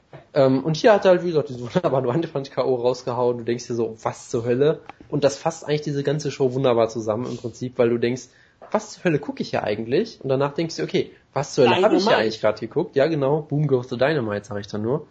Ja, und dann hat Phil Davis einen Witz darüber gemacht, dass er durch einen Drogentest fällt, also auch alles so das, das ganz Übliche. Äh, du, du musst, Wutke, du musst mir gleich erklären, wie du die Promo interpretiert hast. Ich kann es ja mal versuchen. Weil er hat im Prinzip gesagt, ja, wer weiß, ob ich hier durch einen Drogentest falle, hahaha, so komische Witze. Und dann hat er irgendwie gesagt, ja, vielen Dank, dass ihr alle so sehr für mich gebetet habt oder irgendwie sowas, weil dadurch hatte ich die Kraft, ihn zu besiegen oder irgendwie sowas. Und ich habe dann gedacht, okay, hat Phil Davis jetzt mit einer Genki Dama gewonnen? Hat er irgendwie, haben jetzt alle Leute ihre Handy in die Höhe gestreckt und da hat er ihre Energie absorbiert und hat ihn dadurch ausnocken können? Also ich habe überhaupt nicht verstanden, was Phil Davis da gelabert hat und es war, es war, es war auch, auch das hat wunderbar zu der, zu der Show gepasst. Ich habe auch nicht verstanden, worauf er anspielte. Wer hat da irgendwie eine Twitter, er hat irgendwie über Twitter auch gesprochen. Ob er da irgendeine Hashtag-Kampagne anlaufen hatte, weiß ich nicht. Auf jeden Fall hat Phil Davis auch darüber gesprochen, dass er gegen Liam McGeary kämpfen möchte und nicht gegen Tito Dies. Fand ich ja, auch genau, er, er, wurde ja gefragt, ne? Ja, und er hat gesagt, Liam McGeary. Ja, und dann hat er am Ende noch ganz schnell eingeschoben, ja, aber wenn Tito gewinnt, dann äh, kämpfe ich auch gegen ihn. Genau. Liam McGeary kämpft, ah nee, der, der, der war kein Alliance-Kämpfer, ne? Der kämpft mit Mark Andy in Jersey oder so, ne? Genau, er ist Jersey. Ist Jersey ah, okay, ja. New York, New York wird angekündigt. Ja, natürlich. That city so nice, they named it twice. Richtig. Und ähm, die, es war halt eine schöne Sache für Phil Davis. Dass, er hat auch einen Gürtel bekommen. Denn es ist ja. Äh, da hat er sehr interessant geguckt, als er den umgeschnallt bekommen hat. er war total überrascht davon, dass er auf einmal einen Gürtel umgeschnallt bekommen hat. Aber Scott Coker kriegt doch jeder einen Gürtel, das weiß man doch. Ja, naja, jeder Turniersieger kriegt einen Gürtel. Und das fand ich auch total toll. Das hat auch den, er hätte noch welchen, ähm, eine Trophäe bekommen müssen und irgendein äh, japanisches Blumen geben müssen. Keglerpokal. Ja, das wäre schön gewesen. Es hätte noch alles ähm, perfekt gemacht, aber es war schon eine wunderbare Sache. Für Davis hat ja, für, wie gesagt, für die Promo, es hat uns schon Grande gesagt, würdest du ein Jahr, ein Jahr Sperre in Nevada bekommen, zurück sind wir in Kalifornien. Sie haben mehrfach, glaube ich, auch über, über die Negia-Sperre gesprochen, über die wir vielleicht später auch noch eingehen werden. Ja, Aber dann wir? war es Zeit Ach, für den Main Event. Grad, wir haben ja gleich noch eine News-Ecke, ne? ja, ihr redet schon oh, sehr lange über Dynamite, ne? Alter. ist ja auch völlig, ist wirklich, völlig recht. Es war dann Zeit, dass wir ähm, der amerikanischen Flagge gedenken, Soldaten kamen raus und Tito Ortiz kam zum Ring. Mit wie vielen Flaggen? Ähm, also zwei, äh, zwei ein Flaggenpol, jetzt war natürlich wieder Mexiko und Amerika, leider nicht mit mehreren Flaggen noch daran. Das ist immer noch die Chance, die er mal machen müsste, aber hat er nicht getan. Und? Tito Ortiz wurde ähm, bejubelt ohne Ende. Er war der großartigste Champion, er war der People's Champion. Und jetzt will er wieder ein World Champion werden, wie in der Promo auch ganz klar gesagt wurde. Und ja, Neil McGeary, ähm, der sich ganz klar als Amerikaner positioniert, auch mit amerikanischer Flagge auf seinem T-Shirt, wurde mit ähm, Dudelsack-Musik reingefordert. Die Dudelsack-Musik spielte Thunderstruck von ACDC. Was, ich, er was ich im Chat gelesen habe und auf jeden Fall nachholen muss. Ja, und die Dudelsack-Musik äh, spielte AC, äh, Thunderstruck und dann wurde auch Thunderstruck so gespielt. Er hatte natürlich trotzdem ein iPod an, weil er seine eigene Musik hören wollte. das finde ich, find ich immer sehr schön. Natürlich. Ja, wie gesagt, er, er ist alles ist um ihn herum ist britisch gemacht, auch also die Flagge, die dann ist, da so ist. Aber er hat einen riesen, er hat sein, sein T-Shirt, dieses Future Legend Ding, was er anhat, ist die amerikanische Flagge und er wird angekündigt aus New York, New York. Deswegen ähm, ist das schon sehr komisch. Er ist halt nicht so wie ein Conor McGregor, der sich sehr stark für Irland ähm, darstellt. Er will halt nicht mit, mit England verglichen werden oder mit Schottland oder was auch immer, wo er herkommt. Er kam raus und er war ähm, relativ unbekannt, aber Tito Ortiz macht aus ihn schon einen Star. Wie der Main Event dann bewies. Jonas, wie lief der Kampf ab? Ich wollte noch eigentlich noch erwähnen, äh, okay. die die Tito Ortiz Promo vorher war auch gro große große Klasse, die Ragdoll Promo, wo er äh, äh, pantomimt hat, dass er Neil McGarry in Stücke reißen wird. Weil er Neil, Neil McGarry nicht wusste, was Ragdoll bedeutet. bedeutet. Genau, das war, das war wirklich so, die hat irgendein, irgendein WWE-Autor für ihn geschrieben, das war wirklich wunderbar gemacht. Ähm, Tito Ortiz hatte quasi einen Kinderchor ja auch, weil es am Ende ja so ein Kinderchor angefangen hat zu singen, irgendwie ja Pledge Allegiance to the Flag und bla bla bla. Oh also auch wieder großartiger Entrance. Letztes Mal kamen aber dann noch Kinder raus, die waren es ja, ganz genau. Soldaten. Genau, die waren alle äh, leider verhindert. Ähm, und ja, Tito Ortiz, also er wirkte, sagen wir, nicht sehr beweglich, mal vorsichtig aber er war zum ersten Mal seit 2006 wieder fit. Ja, genau. Und dann hat er einen Takedown versucht und ich glaube, Liam McGeary hat ihn gestoppt und hat dann Guard gepullt. Glaube ich. Vielleicht wurde er auch einfach ich, zu Boden genommen. Es war irgendwie schwer zu verstehen. Es war relativ schwer zu verstehen, weil der Takedown war so langsam, dass auf einmal war Liam McGeary am Boden. Ich habe gedacht, wie geht das? Er muss Guard gepult haben. Anders geht das nicht. Ja, ja, weil er hat ja auch eine Guillotine versucht dann. Also er hat, glaube ich, irgendwie Guard gepult, was schon mal eine ja, super aber keine ist. wirklich echte Guillotine, wenn man ganz ehrlich ist. Genau, und dann wurde er von Tito durchaus ein bisschen kontrolliert und Tito hat ein paar Elbows gelandet und äh, seine ganzen Veteranentricks rausgeholt, dass er irgendwie die eine Hand von McGee festhält, damit er sich nicht gegen Schläge verteidigen kann und die Seatbelt Position. Genau. All solche, all solche schönen Sachen, äh, die typische Tito Ortiz obendrauf Kontrolle und äh, es gab dann einen Omoplata-Versuch von Liam McGeary, lieber Jojo. Ja, ja, ich bin begeistert. Ähm, und Tito kam, kam, dadurch in die, in die Side Control. Genau, Tito kam in die Side Control und jetzt hast du deine Verschwörungstheorie, also bitte. Nein, nein, nicht Verschwörungstheorie. Tito hat jetzt den Kampf verdient verloren. Nur es war halt. Hat er sogar selbst Story, war einmal hat. Er hat er auch. Ist ja, ich mach da auch gar keinen Zweifel dran. Karriereende es war, bedeutet das. Nee, Karriere bedeutet das noch lange nicht. Ja, also wenn Tito Ortiz sagt, dass er nicht verletzt war und der Kampf absolut äh, an den besseren Mann gegangen ist und der ihm sogar den Gürtel umgeschnallt hat, dann kannst du mir nicht erzählen, dass die Karriere nicht zu Ende ist. Er hat, er hielt die lang, längste Promo, um kein Karriereende zu ankündigen.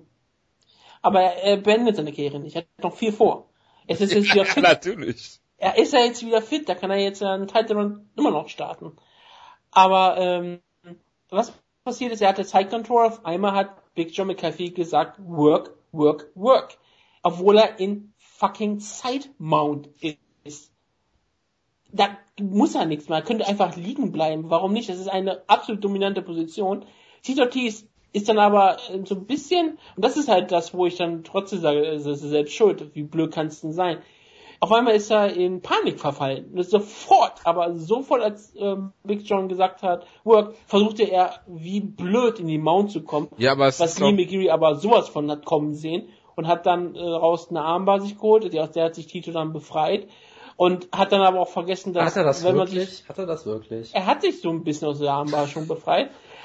Er hat dann aber vergessen, dass wenn man sich aus einer Submission Aktion befreit ist, nicht UFC undisputed ist, dass du danach noch ein bisschen Zeit hast zur nächsten Submission-Aktion, sondern den Glied einfach weitergemacht, hat ihn dann in den Triangle genommen und fertig. War. Ja, was ist doch, ist, ist doch, ist doch, Triangle. ist doch UFC Undisputed, wenn du aus, wenn der Ref zu dir sagt, work aus der Side Control.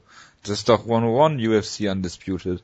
Ja, aber ich auch aus der Mount aufstehen. Normalerweise, wenn du aus der Submission rauskommst, hast du ja, ja, bist klar. aus der Submission raus. Es dauert ein bisschen, bis die nächste kommt. Ich will damit nur sagen, dass, es, dass, dass mich das an UFC Undisputed erinnert äh, wenn du aus der Side Control äh, aufgestanden wirst, theoretisch ja, das, zumindest. das ist, ist auch wirklich so. Ist da ist die Verschwörungstheorie jetzt, dass John McCarthy den Work angekündigt hat und immer Work, Work, Work gerufen hat? Nein, ich, hab, ich habe damit gesagt, dass er ähm, eigentlich weiß, hier nicht hätte Work, Work, Work sagen sollen. Ja. Ich habe nicht, ich bin nicht der Meinung, dass der Kampf geworkt war. Ich bin ah. ja wirklich der Meinung, das war ein echter Mixed Martial Arts Kampf. Über gewirkte Kämpfe und Dynamite Work können wir später noch reden. Nein, wir haben ja noch einiges vor heute. Also was Nein, man, was man zur Vollständigkeit er, erwähnen sollte, ist, Tito Ortiz hat in der Armbar schon getappt, so richtig schön Team Quest mäßig. Und das wurde einfach von allen Beteiligten übergangen, ist dann irgendwie rausgekommen, hat dann dabei irgendwie laut geschrien auch noch. und ist dann einfach sofort wieder submitted worden. Das fand ich sehr schön, dass das, ich fand es sehr schön, dass Tito hier betrügt und diesen Fake-Tap macht und einfach zehn Sekunden später in einer anderen Submission tappt. Aber niemand hat sich darüber beschwert. Ja, das ist das Absurde. Nee, das hat scheinbar auch irgendwie niemand, Tito, ist, Tito, die Kommentatoren haben es nur so halb erwähnt. Oh, hat er da? Wollte ich das auch erwähnen. Deswegen habe ich es auch nicht erwähnt, weil ich dachte, ja, wenn die alles hier nicht erwähnt, das ist dann auch mal genau. Übrigens, ich habe vorher schon getappt. Ja, und dann, dann gab es immer noch so eine, so eine schöne Motivational-Promo von Tito Ortiz und damit war die Show zu Ende und ich war sehr glücklich. Nein, es gab ja noch das Stand-on zwischen Liam McGeary und Ach ähm, stimmt, ja, wo Phil Davis, Davis die so auch bisschen, noch sehr absurde Promo wo Phil Davis so ein bisschen versucht hat, einen auf Heel zu machen, aber es hat auch nicht so ganz geklappt irgendwie. Nee, Phil Davis ist nicht besonders charismatisch eigentlich. Nee, nee. Er versucht es immer wieder und er kann manchmal ganz lustig wirken, aber es wirkt bei ihm so völlig absurd und falsch. Ja, er hat halt versucht so ein bisschen zu teasen, ja, äh, wenn du gegen mich antreten willst, dann musst du deutlich mehr machen oder so. Und dann hat Liam McGill gesagt, ja, ich werde viel trainieren und zwar viel Ringen trainieren. Und dann haben sie gesagt, ja, okay. Das war irgendwie sehr merkwürdig, diese ganze... Na, Philipp oh. sagt, scheiße. hat mich genau. durchschaut. Genau, also es war irgendwie... Ich, ich finde das immer sehr toll, dass Lee McGeary auf Trash Talk immer äh, scheinbar da, damit reagiert, dass er einfach sagt, ja, mache ich. Also wenn Tito Ortiz gesagt hat, ja, du, du, irgendwie Tito Ortiz hat ihm, zu ihm auch gesagt, wenn du noch ringen lernst, bist du um Musik machen, gesagt, ja, werde ich machen. Danke für den Tipp. Also er ist, äh, er ist sehr, sehr feedbackbereit. Das ist eigentlich äh, eine gute Eigenschaft. Also ein Schwamm. Ja, auf jeden Fall. Sehr so wie du ein Schwamm bist, der diese ganze Show aufgesaugt hat, als würdest du Tarek Seferdin heißen. Oh ja. Jonas, was ist dein Fazit? Ähm, ja, ich brauche das jetzt nicht mehr für den Rest des Jahres, aber ich fühlte mich sehr gut unterhalten davon. Aber du bist, du wärst gespannt für deine Match 2 im nächsten Jahr. Ich bin erstmal sehr gespannt auf New Year's Eve und was für Gegner die für Fedor rauskramen. Da kommen wir gleich hast noch zu in der News-Ecke. Hast, hast, du gehört, was ähm, ein Offizieller von Bellator gesagt hat, was man auch noch bei Dynamite machen könnte im Nein. nächsten Jahr? Ja doch, ich weiß. I IGF bestimmt, ne? Ja, sie haben offen darüber gesprochen. Nein, ähm, Dynamite, äh, doch nachdem es ja Nicht schon Mixed Martial Arts Kämpfe gab und Kickboxkämpfe, könnte man ja auch Pro Wrestling auf die Karte Am besten mit drei, Spike drei Kämpfe parallel, oder? Und, und Spike soll davon sehr begeistert gewesen sein von der Idee. Ich, ich schlage vor, wir machen es wie Hustle, wir bringen Mark Coleman und Kevin Randallmon in einem Tag-Match zurück. Und dann äh, gucken wir mal, was wir damit auf die Reise bringen. Wir müssen Mixed Martial Arts Kämpfer nehmen unter IGF Rules. Das ist ganz wichtig. Wir müssen Hinoki mit reinbringen. Aber es ist doch ganz logisch, oder? Du machst, ein, du machst einen, baust einen Ring auf, du baust einen Käfig auf und einen Ring mit einem Käfig drumherum. Ja, klar.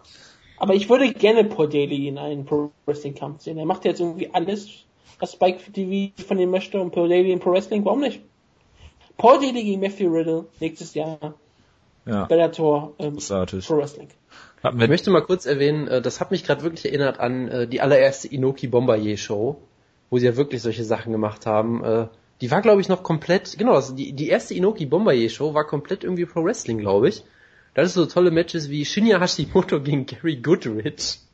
Das, das, das klingt Gold. Dann hast du Daijiro, Daijiro Matsui und The Great Sasuke gegen Akira Shoji und Karl Uno. Ja, mein Karl Uno. Ähm, oder auch, oder auch solche Sachen wie Kazushi Sakuraba gegen Kendo Kashin. Ja, das könnte auch ein Mixed Martial Arts Kampf gewesen sein. Nein. Oder das Highlight natürlich Mark Coleman und Mark Kerr gegen Takashi Izuka und Yuji Nakata. Takashi ja? Izuka.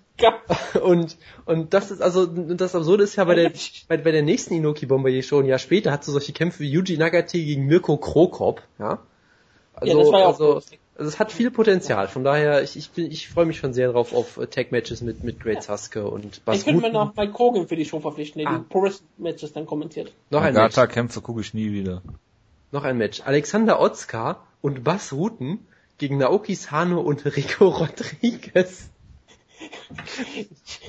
Rico Rodriguez hat Pro-Wrestling-Erfahrung, das freut mich und sehr. Was bei dieser Show natürlich auch passiert ist, dass äh, Antonio Inoki Rico Rodriguez eine Ohrfeige verpasst hat. Also, ja, das hat seine Karriere sehr gut Können wir jetzt mal weitermachen? Ja, ja, bitte. An mir ja, nicht. Nächste Woche ist wieder eine Bellator-Show. Ja. Reden wir noch darüber, über Joe Warren gegen LC Davis? Ich bin für nein. LC Davis, der bei Bellator ja äh, bei der Dynamite Show erwähnt hat, dass sein liebster Kampfmoment sein Kampf gegen Hideo Toko war. Ja, guter Mann. Wahnsinn. Und dass sein wie heißt sein Name? Hat er, habe ich, hab ich gesagt. Sein echter Name ist Lakavas. Das ist ein Name, den sein Vater sich einfach ausgedacht hat. Freut mich für ihn. Ja. Glückwunsch. Ich möchte nur noch mal die Bellator Prelim-Kämpfer vorlesen. González, González, Santos, Flores, Teixeira, äh, Ramirez, Garcia, Torres. Hofft man doch, dass Donald Trump die Wahl gewinnt. Ja. Gibt es solche Namen nicht mehr im Bellator. genau. Genau, und zur Vollständigkeit halber, Josh Thompson hat leider nicht über Donald Trump geredet. Und Tito Ortiz auch nicht. Und im Co-Main-Event von der Bellator Show nächste Woche Kendall Grove und Joey Beltran. Keine weiteren Fragen. Ja. Das ist absolut, absolut, steht, steht für sich selbst der Kampf. Gut. Kommen wir mal zur News-Ecke. Hashtag News-Ecke. Was haben wir denn hier? Womit fangen wir denn an? Äh, reden wir doch mal über Fedor. Gegen wen soll Fedor denn jetzt kämpfen? Er kämpft bei äh, der Neujahrsshow einer neuen Promotion unter dem alten Pride ähm, Besitzer auf Spike TV. Gegen wen könnte man ihn denn stellen? Wer ist überhaupt noch da im Heavyweight? Ganz klar, er, er muss kämpfen. Äh, es gibt ja schon einen Kampf äh, von Bellator, der bald gebuckt wird im Heavyweight. Und der Sieger davon hat sich dafür prädestiniert. Ich sage, Fedor kämpft gegen den Sieger von Josh Colossus Thompson gegen Bobby Lashley 2. Das wäre gar kein so schlechter Kampf, so, wenn man jetzt ehrlich ist. Diese Bobby Lashley gegen ähm, Fedor Milenko. Warum denn nicht? Ich sag nicht, warum nicht. Das, das klingt, klingt wie ein echter Main sogar. Das klingt großartig. Ich habe die ganze Zeit gesagt, so, ich habe so an Leute überlegt, wie Sean McCorkett zurückholen. Oh oder, Natürlich. Oder, ein, oder ein Rematch gegen Tim Sylvia. Aber äh, Jonas holt ja auch immer so einen richtig realistischen Vorschlag aus. Ja richtig tut mir leid, tut mir leid.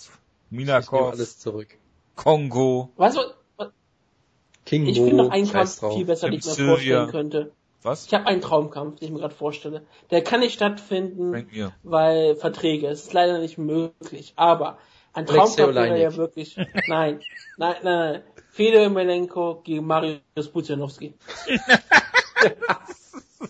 Stell dir das oh, mal vor. Stell dir diesen nein, Kampf mal nein, vor. Nein, nein, Leute, nein. Das wäre der größte Kampf. Wenn der, den müsste, der müsste natürlich eigentlich in Polen stattfinden, aber Fedor gegen Puzianowski, ja. New Year's Show, das, Russland, das hab ich, äh, oder das, das habe ich vor ein paar Monaten schon gefordert. Fedor per dann, ich, ich meine, äh, Puzianowski ist ja auch dafür bekannt, bei KSW kommen Leute gerne mal mit, mit Panzern raus, das könntest du ja auch wunderbar machen. Klar. Dass Fedor mit Putin und Panzern rauskommt und Puzian mit, mit polnischen Panzern und sich dann quasi darüber entscheiden, ob Polen jetzt annektiert wird. Ähm, mir ist noch jemand anderes natürlich eingefallen. Fedor. Da muss doch deutscher Panzer reinfahren, damit ja. das so ein bisschen. Das Fedor. Polen, ja. Was? Fedor gegen Holz Gracie. Ja, warum denn nicht? Deren Gracie hat dann noch, äh, hat er schon mal gegen Gracies gekämpft? Es gibt Nein. keine Gracies im Heavyweight. Ja, wohl. ja, klar. Hickson, der kämpft doch überall. Gott, Hickson Gracie zurückkommt. Na gut, Hickson, Hickson besiegt Feder per Armbar, das ist jetzt auch nicht Das ist eigentlich, eigentlich ist das ein Mismatch, Hickson gegen jeden. Während die andere Gracie Sand in die Augen streuen. Ja. Also sind wir uns einig, dass es äh, viele äh, Optionen gibt, die alle furchtbar sind. Nee, sind alle großartig, weil Fedor Emelianenko verspricht ähm, Spektakel. Ja, natürlich. Äh, Titan FC haben wir darüber gesprochen. Äh, UFC-Präsident in Anführungsstrichen Dana White hat gesagt, dass wenn Conor seinen Kampf gewinnt äh, gegen Jose Aldo, er im äh, Croke Park vor 80.000 Zuschauern äh, seine äh, ersten Titelverteidigung dann hat. Was natürlich immer noch nicht funktioniert aufgrund der Gesetzeslage. Äh, wir hatten da vor einigen Wochen schon mal ähm, darüber diskutiert, dass äh, der gute, äh, dass das in, in diesem, ich weiß nicht, ob es an der Stadt Dublin selbst liegt oder am Croke Park, dass irgendwie Pay-per-view-Veranstaltungen zu gewissen Uhrzeiten da nur stattfinden können. Ist das richtig? Ja, ja, haben wir darüber gesprochen. Ne? Wir haben auch darüber gesprochen, dass die Gesetze verändert werden würden. Ja, klar. Ja, ja, natürlich, auf jeden Fall. Und dass Jeremy Stevens auch heute Nacht kämpft. Weil die UFC ja immer über dem Gesetz steht. Es, ich glaube, es wird ja eine, eine, eine Doppelshow werden. Äh, es wird ja eine Show stattfinden im Croke Park und dann wird danach noch eine Show in Dallas Cowboy Stadium stattfinden. Ja, genau. Am selben Tag. Mit den gleichen Kämpfen. Genau, die werden nochmal extra rübergeflogen. Kein Problem. Äh, aber der Croc Park ist, glaube ich, genau in einem Wohngebiet, deshalb ist das nicht möglich, soweit ich weiß. Wir haben damals auch über Paderborn und sowas gesprochen, ich erinnere mich. Ja, genau, stimmt, so war das. Paderborn ist nicht im äh, äh, Wohngebiet. JWD. Ja, die haben sich darüber trotzdem beschwert, deswegen ist es egal. Ja, ja, ja. Die UFC könnte nicht im Paderborner Stadion stattfinden. Oh doch. Eher als Würden im. Ähm, da, worüber müssen wir noch reden? Es wird eine London-Show geben im Februar nächsten Jahres. Das hat die UFC diese Woche angekündigt. Dann hat World Series of Fighting einen gewissen Nick Salcho verpflichtet. Das ist ein deutscher Kämpfer, der seit Monaten beziehungsweise Jahren gegen Jonas Billstein fädet. Aus Gründen, die mir ich- nicht bekannt sind, bitte. Schade, ich dachte, ich dachte schon, er fehlt gegen mich. Gegen Ja, sehr Jonas von Schlagkraft fädet äh, Nick Salcho. Und er hofft, Wenn dass der Kampf ist, Jonas Billstein. Ja. Äh, ja, genau, und der ist jetzt bei World Series of Fighting unter Vertrag im Oktober, darf den Gegner noch nicht bekannt geben. Äh, b -b -b Connor, ja, dann hatten wir noch eine sehr interessante Diskussion über TAF 22 auf dem Cyborg. Oh Gott, Also, bitte. Oliver Kopp und ich. Ja, Jonas, was ist los? Nee, bitte, bitte. Nervt dich das? Wenn du, nee, wenn du nee, Sachen nee, zu lesen nee. hast im Forum, die du eventuell moderieren müsstest. Ach, wenn du und Oliver Kopp sich unterhalten, dann weiß ich doch, dass Ich wurde als weltfremd Das bezeichnet. Qualität ist. Ich wurde als weltfremd bezeichnet. Mit einem Smiley.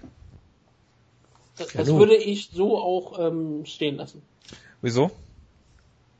Weil es ein richtiger Fakt ist. dass ich weltfremd bin, weil ich äh, Du machst einen Podcast bei mir, du bist weltfremd. das, das, so weit kann ich dir da äh, nicht widersprechen. Ähm, nein, ich finde es also nicht weltfremd, wenn die UFC auf ihrer Deutschlandpräsenz, die ja auch irgendwas mit Oliver Kopp zu tun hat, wenn ich mich da recht erinnere, äh, Trailer zeigt von TAF 22, wo drei Deutsche mal dabei waren und jetzt nur noch einer mittlerweile, soweit ich das verfolgen kann. Ich weiß nicht, ich kann es ja nicht sehen. Ja. Ähm, ist es nicht In möglich, Wochen kannst du es sehen. weil ähm, der Fox als der Produzent der Sendung da auf ihre Exklusivität pocht und äh, Free TV Inhalte in den USA immer noch auf 30-tägige Exklusivität pocht und deshalb können wir das halt erst in 30 Tagen sehen. Aber wir haben ja auch die interessante Erkenntnis daraus gewonnen, dass äh, die BLM nie ein Problem hatte mit UFC Fight Nights scheinbar, sondern mit Ultimate Fighter und äh, weil, klar. weil das ja angeblich der Ausschlagspunkt war, äh, weswegen dies alles verboten wurde. Ja, ja, tough ist ich sag mal so, ich sag mal so, an der Stelle kann ich der BLM nur für ihren guten Geschmack gratulieren, weil äh, das ist durchaus nachvollziehbar. Meinst du, es ging nicht um MMA in erster Linie, sondern über diese furchtbare Sendung? Tough 10 oder was war's? Ja, ne? das- die Heavyweights waren. Kann, kann Ja, sehr gut Kimbo sein, ja. Ja, sie, Ja. Haben, sie haben sich irgendwie die Promos von mit, mit Mitführern angeguckt und gesagt, nee Leute, das, das Und geht von West Sims, den American Ninja. von den Ja, also West Sims ist schuld, können wir festhalten. Absolut. Und äh, ja. Das, das ist äh, das Update, was ich dazu noch geben wollte. Und ich äh, verstehe halt immer noch nicht, warum UFC Deutschland auf ihrer Facebook-Seite mit Trailern wirbt, wenn man es auch eh nicht sehen kann. Und wenn auch nur mit Fight Pass, nicht auf Max. Ja, mit Fight Pass kann man es auch erst in 30 Tagen sehen. Was natürlich ziemlich toll sein wird, weil, weil, weil die Show kann man dann später ja auf Max, glaube ich, sehen. Das Finale. Ja, ja, aber dann äh, ist Moment 30 Tage, die das Finale ist im Dezember. Das konnte man also fast sogar vor. Obwohl, nee, das ist, läuft immer so aus, dass es eine Woche vorher ist, ne? Meistens. Nee, sogar in derselben Woche endet. Ja. ja. Von daher, ja, scheiße. Am Mittwoch ist das Finale äh, und am, äh, am Mittwoch ist das Finale der Staffel und am Samstag ist das Finale der Show. Oder am Ja, Freitag. ist doch super. Also mal wieder, naja. Ich reg mich nicht mehr drüber auf. Ich finde es halt nur ein bisschen scheiße. Ich wollte natürlich über TAF reden hier in der Sendung, aber das wurde mir leider verwehrt. Oder ich frage Dias Tor 9 nochmal, wo er das immer guckt. Das wurde ja im Forum irgendwie zensiert. Irgendwer trinkt da gerade. Das ist wahrscheinlich Jonas. Egal. Machen wir weiter. Diese Woche ist ja auch Nick Diaz suspendiert worden. Ich glaube, es war Montag. Da hatten wir noch darüber gesprochen, dass Jake Shields seine äh, gemeinnützige Arbeit da äh, verrichten muss und äh, Nick Diaz, ähm, wie, wie sagt man, äh, Nick Diaz Strafe dann noch äh, behandelt wurde. Und es hat sich ja so lange hingezogen, dass wir nicht mehr darüber reden konnten. Äh, Eine halbe Stunde später kam es dann raus. ja gut, unsere Also. Sendung ging ja auch wieder mal Ewigkeiten letzte Woche. Genau wie diese Woche. Ähm, was wollte ich noch sagen? Ja, Nick Diaz ist zu fünf Jahren verurteilt worden. Die äh, äh, Strafe als Wiederholungstäter ist jetzt hier in Nevada durchgesetzt worden und eine 145.000 Dollar Geldstrafe, wenn ich mich nicht irre. Korrigiert mich bitte, wenn ich falsch liege. Es war ein riesiger Aufschrei in der MMA-Community. Äh, alle Leute waren dagegen, äh, dass diese Strafe so umgesetzt wird, weil sie ja unfair sei. Ich bin, glaube ich, einer mit drei Leuten, die das nicht so sehen, aber gut, äh, wollt ihr was dazu sagen? Mittlerweile ehrlich gesagt nicht mehr. Es gab ja auch schon sehr kontroverse Diskussionen auf dem Cyborg und es gab sehr viel, es wäre natürlich jetzt eine, eine gigantische Solidaritätswelle äh, ja, losgetreten mit, so großartigen Namen wie, ähm, wer ist denn noch dazugekommen? Es war Wesley Smith, Henry Judo. Es war noch ein dritter Kämpfer, aber ich weiß nicht mehr, wer es war. Rousey. Äh, nee, noch irgendwer anders. Ist ja auch egal, auf jeden Fall mit dieser Solidaritätswelle, jetzt Leute sagen, sie wollen nicht mehr in Nevada kämpfen. Ist der UFC das scheißegal? Ernsthaft. Nehmen die Rücksicht darauf. Kommt drauf an, wer es ist. Also ja. es gab ja mal diese interessante Statistik, dass irgendwie alle Leute, die bisher angekündigt haben, dass sie nicht mehr in Nevada kämpfen, bisher noch nie in Nevada gekämpft haben oder irgendwie sowas in der Art. Also von daher äh, weiß ich nicht. Ja, also wenn natürlich, ist es immer so, wenn wenn sich genug Leute da zusammenschließen würden, natürlich hätte die UFC dann ein Problem damit. Das ist genauso wie wenn sich äh, genug hochrangige Kämpfer zusammenschließen würden, um irgendwie gemeinsam einen Stumpf gegen Reebok zu machen. Aber es passiert nicht. halt nicht. Ja, von daher, nicht. Von daher ist Der es UFC, halt UFC Ronda Rousey setzt die UFC eh ein, wo sie möchte. Wenn die in Brasilien äh, 900.000 Pay-Per-View-Balls zieht, dann werden sie ja wohl einen Teufel tun und sie in Las Vegas verheizen. Hat sowieso die Hälfte ihrer UFC-Kämpfe nicht in Las Vegas gehabt. Ähm, Henry Cejudo musst du, glaube ich, in Las Vegas kämpfen lassen, weil er sonst sowieso nirgendwo eine Chance hat. Oder die machen das auf einer Fox-Show als Flyweight. Von daher, was ich an dieser Diskussion ja immer super finde, ist, dass viele Leute alle möglichen Dinge durcheinander werfen. Einmal die Wirkung von Marihuana, ja, aus äh, ärztlicher, medizinischer Sicht, die mir nicht ganz einleuchtet, weil ich auch kein Mediziner bin, dass ich mich deshalb dazu gar nicht äußere, haben wir diese Woche natürlich mal recherchiert, was so alles illegal ist. Es gibt einen äh, World Anti-Doping Code, wo man ganz klar nachlesen kann, was so alles verboten und was so alles erlaubt ist. Finde ich ja auch immer ganz interessant. Ähm, dann darüber, dass äh, Marihuana ja eigentlich gar nicht illegal sein sollte und so weiter. Ähm, und dann gab es noch Un Unregelmäßigkeiten in den Tests von Nick Diaz. Ähm, ich finde, wenn man äh, in den letzten, was habe ich nachgeguckt, acht Jahren, nee, doch acht Jahren äh, viermal in Las Vegas kämpft und da dreimal durch den äh, Drogentest fällt, egal für was, dann kann man sich über fünf Jahre Strafe nicht beschweren. Wutke, willst du auch noch was sagen? Ja, es ist ja auch dieselbe Kommission, die ja mal Shell Sun als Freund der Kommission benannt hat. Natürlich als Experten zwei Jahre später. Für genau, als Experten berufen haben, ihn als Vorbild bezeichnet haben. Und diese Kommission sperrt Nick Diaz für fünf Jahre. Ich habe ähm, kein Problem damit, dass Nick Diaz eine schwere Strafe bekommt. Ich finde, fünf Jahre ist ähm, viel zu hoch und viel zu lang für die Tat. Es ist halt eine Sache, wo man überlegt, ja, äh, Mariano sollte vielleicht eh nicht getestet werden, aber es ist die Regel, deswegen ist es ein Regelbruch, der er gemacht hat er verhält sich nicht professionell. Wenn du dreimal durchfällst, dann musst du auch ziemlich hart bestraft werden. Die, ein, die eigenen Regeln, die sie jetzt ja ähm, selbst sich auferlegt haben, ja, wären ja drei Jahre gewesen, nicht wahr? Nach, nach dieser neuen Regelkatalog, den sie erstellt haben. Ich habe ja. keine Ahnung. Also nach dem neuen, pass auf, nach dem neuen Regelkatalog wären es drei Jahre. Und du könntest argumentieren, dass auch der eigentlich nicht wirklich ähm, äh, greifen sollte, weil Nick Diaz ja äh, quasi den, den Test und den, der Kampf war ja bevor dieser neue Regelkatalog genau, verabschiedet das wollte ich auch grad, das wollte ich sogar erwähnen. Ja, also du, du kannst argumentieren, heute. dass es noch zwei Jahre sein sollten. Du kannst von mir aus auch sagen, dass es drei Jahre sein sollten, aber wo du jetzt mit fünf Jahren herkommst, ist halt dann doch nochmal eine ja, ja, hätte ja auch lebenslang gesperrt werden können. Ja, ist doch ein wildes Urteil. Nur es ist halt eine Sache, wo man ganz klar sagt, das wird sowieso nicht fünf Jahre bleiben. Das ist genau wie Vanilla Silver, der ja auch gegen Nevada sich ähm, klagen wird und da wahrscheinlich durchgesetzt bekommen wird. Eine fünf Jahre Sperre ist ähm, unverhältnismäßig und da ähm, würde Nick Diaz sich wirklich dagegen klagen wollen, würden, glaube ich, die viele ähm, Gesetzgeber, äh, viele Gerichte auch dafür sorgen, dass er seinen Job nachgehen kann.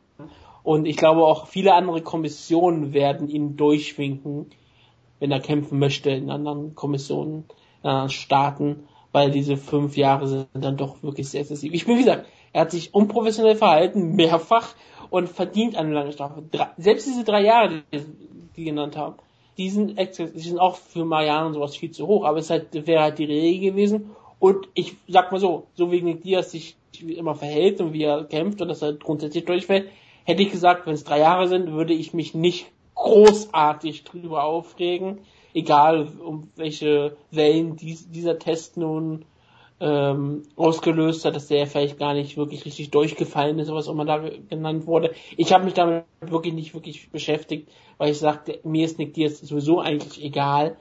Ich finde die Sperre zu hoch, aber sonst ist mir nicht besonders wichtig. Ich glaube, wie gesagt, weiterhin nicht, dass er fünf Jahre nicht kämpfen würde. Wenn er kämpfen möchte, wird er kämpfen. Punkt. Weil dann kämpft er halt irgendwo keine Kommission ist. Und wenn er dann bei Bellator auf dem Flugzeugträger gegen Frank Shank Pass auf, Nick Diaz, Ben Askren, One FC. Das wär's doch. Ja, warum denn nicht? Ja, also. Es ist der Weg frei. Ich meine, UFC kann ihn nicht unter Vertrag halten. Nee, das, Vertrag das können sie eigentlich nicht machen. Wenn, wenn er irgendwo anders in der Liga sagt, okay, wir nehmen dich unter Vertrag und du darfst kämpfen bei uns, du musst keine Lizenz in Nevada haben für uns, dann wird ihn kein Arbeitsgericht der Welt ihn in der UFC halten. Ja, also wie gesagt, ich, ich will da jetzt auch nicht so viel drüber reden, weil es halt jetzt auch schon wieder eine Woche her ist quasi. Ich wollte äh, auch nicht viel über Dynamite reden. Ja, da wollte ich aber viel drüber reden. Du hast ja. doch nicht viel über Dynamite Das ist richtig, ja, hast du auch nicht. Du hast, das ist Erfolg mit diesem Punkt. Ja, ich, ja, also du also, hast, generell du hast Sendung. Wunsch erfüllt bekommen. Ja, ja, natürlich. Also, ähm, ist natürlich so, dass hier viele verschiedene Sachen durcheinander äh, kommen, dass du auch persönliche Sympathien oder Antipathien für Nick Diaz hast äh, die Meinung, ob du jetzt denkst, dass Marihuana legal sein sollte oder nicht äh, und so weiter und so fort. Da kommen natürlich viele Faktoren zusammen, von daher ich verstehe jeden, der sich darüber aufregt. Ich fand es auch eigentlich komplett lächerlich. Ähm, ich nicht. Weil halt auf jeden Fall der Eindruck auch entstanden ist, dass zum einen äh, die Kommission ihn, sag ich mal, auf jeden Fall übermäßig bestraft hat, auch über dem Strafrahmen, der eigentlich vorgesehen ist. Unter, und es scheinbar auch so war, dass es zu größten Teil einfach darum passiert ist, weil sie sauer auf ihn waren. So, weil irgendwie Nick Diaz hat sich ja so einen echten Anwalt geholt, der wirklich mächtig stumm gemacht hat und dann hat man scheinbar im Hearing ja auch sehr gesehen, wie äh, einige Kommissionsmitglieder sehr, sehr wütend dann mit ihm wurden und persönlich sich angegriffen fühlten und so weiter und so fort. Das ist halt nicht wie Shell Sun. Nee, das ist auf jeden Fall richtig. Ja, und du kannst natürlich jetzt alle möglichen äh, anderen Sachen dir nochmal äh, vergleichen mit Anderson Silver, wie der behandelt wurde und XYZ ist auch alles ist erstmal aber kein egal. Ja, wie gesagt, ist ja auch erstmal egal äh, generell, dass der, dass die Nevada-Kommission ein kompletter Witz ist, sollte jetzt niemandem mehr neu sein. Das ist jetzt auch vollkommen unabhängig von diesem Fall. Das ist äh, eigentlich sowieso schon bekannt. Ähm, wie gesagt, was halt für mich dazu kommt, erstens diese, diese unver unverhältnismäßig hohe Strafe, die in ihren eigenen Regularien so nicht vorgesehen ist. Die zweite Sache ist halt, ja, wie gesagt, es gab irgendwie drei Tests und zwei davon waren negativ und der eine Test, der positiv war, war von dem einen Labor, was von der WADA nicht akkreditiert ist oder so. Also wie ich das verstanden habe, hast du halt die, diese Labore, wo du halt wirklich Dopingkontrollen für Sport machst. Und das andere ist eher, also die, dieses Labor, wo die positive, äh, der positive Test rauskam, ist eher so ein Labor, was du nimmst, wenn du äh, für deine Angestellten Drogentest machen willst oder irgendwie so. Also halt auf einem anderen, sagen wir mal, Niveau. Und von daher, da gab es auch viele scheinbar offene Fragen, weil es kann ja eigentlich nicht sein, dass er an einem Tag positiv und negativ ist mit einem total hohen Wert. Und das kann irgendwie alles nicht sein. Also es gab viele Unregelmäßigkeiten oder Un Unstimmigkeiten. Ähm, wie gesagt, ich habe mich jetzt auch nicht ganz im Detail dazu beschäftigt, aber sagen wir mal, es gab äh, doch am Ende sehr viele Sachen, die mir sehr komisch vorgekommen sind. Von daher, wie gesagt, ich kann die Reaktion komplett verstehen. Und äh, es gibt da sicherlich auch bei vielen Fans, sage ich mal, angestauten Ärger darüber, dass sie halt seit Jahren schon sich ansehen müssen, wie die Kommission da arbeitet und dass das so nicht zufriedenstellend ist. Von daher, ähm, ja, Hashtag Free Nick Diaz natürlich. Lächerlich. Lächerlich. Ich finde die Strafe immer noch angemessen für jemanden, der nicht in der Lage ist. Der, beim nächsten Mal, in, in, in, äh, wenn er wieder getestet wird, fährt er doch eh wieder durch. Und dann heißt es wieder, ja, er braucht das aus medizinischen Gründen. Und äh, wo ich mir dann halt sage, wenn er das wirklich aus medizinischen Gründen braucht, dann sollte er vielleicht nicht in einem, in einem äh, MMA-Kampf generell sein. Ähm, naja. Jedenfalls kannst du auch nicht als Nevada-Kommission hingehen und nicht auf eine Substanz testen, die im Staat ja immer noch illegal ist, weil ja auch äh, irgendwie angegeben wird, dass in den meisten Bundesstaaten äh, Marihuana-Konsum ja völlig legal ist und so weiter. Ähm, darfst ja auch. Was ich übrigens interessant finde, ist, dass du, äh, wenn ich das richtig sehe, es gibt äh, Sportarten, wo auf Alkohol getestet wird, zum Beispiel im, im, äh, im, beim Autorennen. Und die, äh, die Grenze da ist ein Promille. Ich habe die Liste mir mal zu Gemüte geführt. Ganz interessant, aber egal. Jedenfalls äh, finde ich die Strafe immer aber noch. Aber nur Leitbier. Ja, nur Leitbier. Wenn du mit Leitbier ein Promille schaffst, das ist schon. Äh, da, da wird es auf jeden Fall kein Problem sein, eine Dopingprobe abzugeben. Lass mich mal so sagen. Ja. Es gibt, es gibt, es gibt sehr viele Fußballer, die sehr viel Bier trinken müssen, damit sie pinkeln können. Ich könnte jetzt auch Namen nennen, das werde ich aber nicht tun. Ähm, da gibt es den einen oder anderen, der schon dafür verschrien ist. Aber gut, äh, das nur nebenbei. Ähm, ja, zur News-Ecke will ich noch kurz abschließend sagen, dass es zwei Kampfankündigungen gab diese Woche. Äh, Clay Guida gegen Thiago Tavares und Paige Van Zandt gegen äh, Joan Calderwood. Das war meine Lieblingskämpfer scheinbar, ne? Thiago Tavares Scheinbar, und, ähm, das weiß ich. Paige Van Zandt. Ja, es, es, es klingt sehr gut. Clay Guida gegen ähm, Thiago Tavares klingt wunderbar. Das, das klingt nach einem tollen Kampf. Kommunist gegen Clay Guida. Also ich bin dafür ähm, ganz bestimmt auch wieder durch den Drogentest. Ja, bestimmt. Das hoffe ich doch auch. Und Page Van gegen John Calwood ist ein perfekter Kampf, muss man sehr einfach sagen. Das ist halt nur nicht perfekt, dass es noch eine Fight Pass Show ist. Das hat mich sehr überrascht. Ist zwar damit der erste Frauenkampf, der ein Main Event ist, ohne dass es ein Titelkampf ist. Was eine schon, schon eine Ehre ist bestimmt für die beiden, aber es ist ja trotzdem eine Fight Pass Show.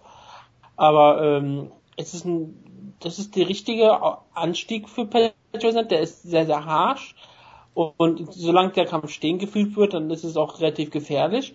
Und Patrick ist eine gute Striker. Sie hat aber auch schon Kämpfe gehabt gegen Tisha Torres natürlich. Und deswegen ist es jetzt auch nicht gerade so, dass ähm, es unmöglich ist. Manche Leute sagen, es ist, wird ein klarer Sieg für Patrick sein. Ich sag mal so, nur ein schlechter Kampf von John Calderwood macht doch nicht dafür, dass ich sie jetzt als schlechte Kämpferin bezeichne. Ich würde sie als Favoritin sogar gegen Paige Van sehen. Ich hab, bin immer noch sehr überzeugt von John Calderwood, aber Paige Van ähm, hat bewiesen, dass sie eine sehr gute Zukunft hat. Und jetzt wird man sehen, wie nah die Zukunft ist. Jonas.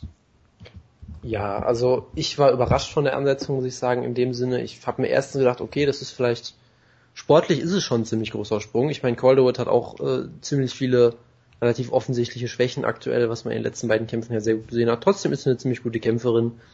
Dahingehend hat mich ein bisschen gewundert. Es hat mich halt auch gewundert, ähm, dass, dass sie sie in ein Main Event stellen von, wie gesagt, einer Fight Pass Show, was irgendwie die erste Show an drei aufeinanderfolgenden Tagen sein wird. Wenn ich ja, aber ist doch okay, wenn sie ne? verliert, sieht's halt keiner. Ja, aber wenn sie gewinnt, auch nicht. Das, ja, aber ist ja egal. Nix, ne? Ja, also ich hätte mir halt gedacht, äh, würde halt, also ich hätte halt gedacht, es würde mehr Sinn machen, sie jetzt zum Beispiel auf die Maincard, die ist schon voll, aber prinzipiell auf die Maincard von UFC 194 zum Beispiel zu stecken. Also da kannst du niemanden mehr hinstellen. Ja, kannst die Karte, das kannst du nur abwerten. Ich meinte, ich meinte halt nur prinzipiell in so einer Rolle. Ja, entweder auf eine Pay-Per-View Maincard, wo du weißt, das ist eine Show, die von vielen Leuten gekauft wird, vielleicht auf ein Rousey Pay-Per-View, vielleicht auf Fox, irgendwie sowas. Main Event bei Fight Pass, ich weiß nicht, ob sie jetzt denken, dass sie so ein großer Star ist, dass jetzt lauter Leute Fight Pass sich deswegen kaufen. Ansonsten hast du halt einen großen Kampf für sie, den unter Umständen halt deutlich weniger Leute gucken, als du das willst. Von daher keine Ahnung. Aber ich meine, der, der Star von Patreon Zen fing ja damals auch so ein bisschen an. Die hatte ja ihren ersten Kampf damals auf Fight Pass, meine ich. Gegen, ähm, was, Kaden Köln oder so. Wie auch immer. Ich meine, sie hätte ihren ersten Kampf auf Fight ja, damals gehabt. Und sie hatte dann diese riesengroße genau. ähm, Google-Suche gehabt. Wo dann, wo dann Dave Meltzer gesagt hat, ja, drei, drei Tage nach dem Kampf haben Leute noch nach Patreon Send googelt. Sowas ist noch nie passiert in der Geschichte des, der Welt. Nicht mal bei Ronda Rousey. Genau. Und da äh, Meltzer immer recht hat. Deshalb hoffen sie ja vielleicht auch, dass es jetzt so einen riesen Aufwärtstrend für Fight Base dadurch gibt oder so. Keine Ahnung. Bei solchen Sachen hat Meltzer meistens immer recht. Meistens immer? Okay. Ja, meistens immer. Ja. Gut, kommen wir mal zur UFC. Oder wollt ihr noch was, was sagen? UFC? ja. Bitte, das ist ja, was soll das denn hier? Ist das ein UFC-Podcast, den wir hier machen? Ja, ausschließlich. Es gibt elf Kämpfe. Oh Gott, ja. Ich Sicher? nicht nach, sondern ich drücke jetzt einfach auf, auf Enter hier die ganze Zeit. Also sind aber, sind aber tatsächlich Maustaste. Es sind elf Kämpfe und ich erwarte jetzt einen Stopp vom Jonas. Oh. Stopp. Nummer 3. 1, 2, 3. Kyochi Horiguchi gegen Chico Camus. Ach, das ist auch schön. Ich habe mal eine Frage. Okay. Ja, umso besser. Läuft der, der läuft, es ist ja eine Fox Sports One Show, ne? Läuft der auf Fight Pass? Ja. Weil die EMEA-Region ist ja eigentlich Europe, Middle East und Asia. Und Asien ist eigentlich äh, Japan. Ja, aber es ist doch irgendwie, bei uns zählt glaube ich nur dieses ähm, ähm, Singapur und sowas. Das ist okay. Japan zählt nicht zu der Sache. Zu Asien. Es, ja, gut. es zählt zu Asien logischerweise, aber es zählt als eigenständiges Land scheinbar. Und das zählt dann zu der Fight Pass Sache. Ja gut, wie dem auch sei. Ich, ich habe mir das nie ausgedacht, ja. Nee, nee, klar. Also, nein, nein. Was wie Philippinen, Singapur, Philippinen? Macau, wenn sie es machen würden, ja. Das würde alles äh, Maxdome sein.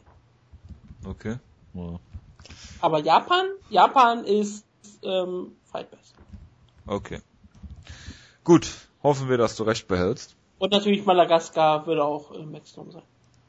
Wir müssen jetzt natürlich noch ausführlich über ähm, Ah ne, stimmt. Europe, Middle East, Afrika, nicht Asia. Ah, ich hab mich vertan. Egal. Jedenfalls Josh Barnett gegen Roy Nelson, meine Damen und Herren. Äh, ist der Main Event und äh, ja, es geht für Roy Nelson ja fast schon um seinen Job. Er hat, kommt aus zwei Niederlagen, er ist in seinen letzten fünf Kämpfen eins und vier. Er hat gegen, äh, nur gegen Big Knock gewonnen, was natürlich auch ein großartiger Sieg im Jahr 2014 ist. Er kämpft gegen Josh Barnett, der jetzt zwei UFC-Kämpfe hatte im Jahr 2013, letztes Jahr gar nicht gekämpft hat und äh, jetzt dann wiederkommt. Äh, wir müssen natürlich noch komplett über UFC Road to Japan reden. Das habt ihr sicherlich alle geguckt. Nicht. Ich habe mir Ergebnisse angeguckt. Das ist des Guten ja fast schon viel zu viel. Weil es gibt ja den, das Finale, darüber müssen wir ja reden. Natürlich. Ähm, ja, Josh Barnett, denke ich, wird hier äh, den Kampf gewinnen ist ja sowieso Japan-Experte, äh, Experte, spricht ja auch ein paar Worte Japanisch, wenn ich das noch richtig in Erinnerung habe. Ähm, ja, ich denke, dead. ich denke, er wird versuchen, äh, Ron Nelson zu Boden zu nehmen. Ron Nelson ist natürlich kein schlechter Grappler, das vergessen viele, äh, ist aber sehr verliebt in seine Rechte und wird die halt auch immer wieder versuchen ins Ziel zu bringen. Wenn die trifft, kann er den Kampf natürlich gewinnen. Aber ähm, man kann Josh Barnett vieles vorwerfen, aber nicht, dass er dumm ist ähm, zumindest was äh, seine, äh, seine Kämpfe an sich angeht. Alles andere sei mal dahingestellt. Ähm, er wird versuchen, den Kampf zu Boden zu nehmen, denke ich. Er wird sein Catch Wrestling hier anwenden, äh, wo wir ja einige Male schon drüber gesprochen haben, ob das wirklich so effektiv ist, ähm, Leute zu Boden zu nehmen. Wenn er dann am Boden ist, dann ist es natürlich äh, brutal. Ich meine, er hat es sogar geschafft, Dean Lister äh, bei einem äh, bei einem BJJ-Kampf äh, zu submitten. Äh, von daher äh, ist, ein, ist ein absolut großartiger äh, Grappler und wird äh, gerade in der Top Control äh, ist, er, ist er unheimlich stark. Ryan Nelson zu submitten ist natürlich schon wieder was anderes, ob er das schaffen wird. Ähm, aber ich denke, dass, dass Josh Barnett hier, ich weiß nicht, ob er unbedingt eine Decision gewinnt, aber ich glaube, dass der Roy Nelson hier stoppt. Per Submission sage ich einfach mal in der zweiten oder dritten Runde. Josh Barnett, wenn du ganz, ganz genau betrachtest, völlig absurd. Wenn du Frank Mir rausnimmst, Oh hat er seit dem Sieg gegen Big Knock im Jahr 2006 eigentlich keinen wirklichen Top Ten Kämpfer mehr besiegt. Du kannst durch deine Siege gehen, hast du auf einmal Leute wie Pavel Nastula, Hideki Yoshida, Jeff Monson, Pedro Izzo, Gebert Eivel, äh, Mighty Mo, Geronimo dos Santos, Brett Rogers, Seri Kaitanov, Nando Gulmino und dann natürlich Frank Mir. Und er ist irgendwie ein Top 5 äh, Heavyweight in der UFC, was auch immer. Ja gut, aber gegen wen hat er verloren in der Zeit? Gegen Travis Brown, gegen äh, Cormier, Cormier, wenn ich mich nicht irre. Und, und Big Knock noch einmal. Ja gut. Und Mirko Gruber. In diesem Zeitraum, der ist sehr, sehr breit ist. Nein, was ich damit sagen würde, der hat nicht viel große Namen besiegt, aber er hat natürlich das besiegt, was ihm vor die Füße geworfen wurde. Und das hat er meistens noch relativ eindeutig besiegt. Da ist auch gar kein Zweifel dran. Und ich meine, er hat sein Debüt damals gegen von mir ganz groß gefeiert, oder sein Redebüt in der UFC, das war natürlich er. Und das war natürlich ein toller Sieg, den er gefeiert hat. Und er hat gegen Travis Brown klar verloren. Das war ein toller Knockout. Und da war er Jahre weg. Hat zwischendrin Pro Wrestling kommentiert, hat aber auch Pro Wrestling betrieben. Und jetzt ist er wieder dabei, kämpft in Japan, perfekt gegen Roy Nelson, der immer um seinen Job kämpft. Es ist eigentlich irgendwie immer zu erwarten, dass nach jeder Niederlage wird gesagt, okay, das war jetzt eine Niederlage, wo Roy Nelson entlassen wird. Das haben wir schon nach der markanten Niederlage gesagt, das haben wir nach der Alistair Warren Niederlage gesagt.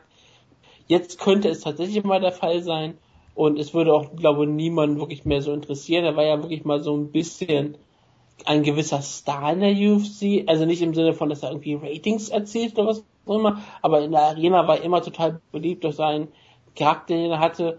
Jetzt kämpft er in Japan, da kann das nicht mal so wirklich zu Geltung bringen. Die lieben zwar Leute wie HGBR und das kann Ron Nelson natürlich auch schaffen, aber es ist UFC und die promoten sowas nicht in Japan, die machen keine spezielle Shows für Japan, deswegen wird es für jede langweilige andere UFC-Show sein und wir würden uns alle nach Scott Coker zurückwünschen, wenn die Show beginnt, das ist relativ Natürlich. eindeutig.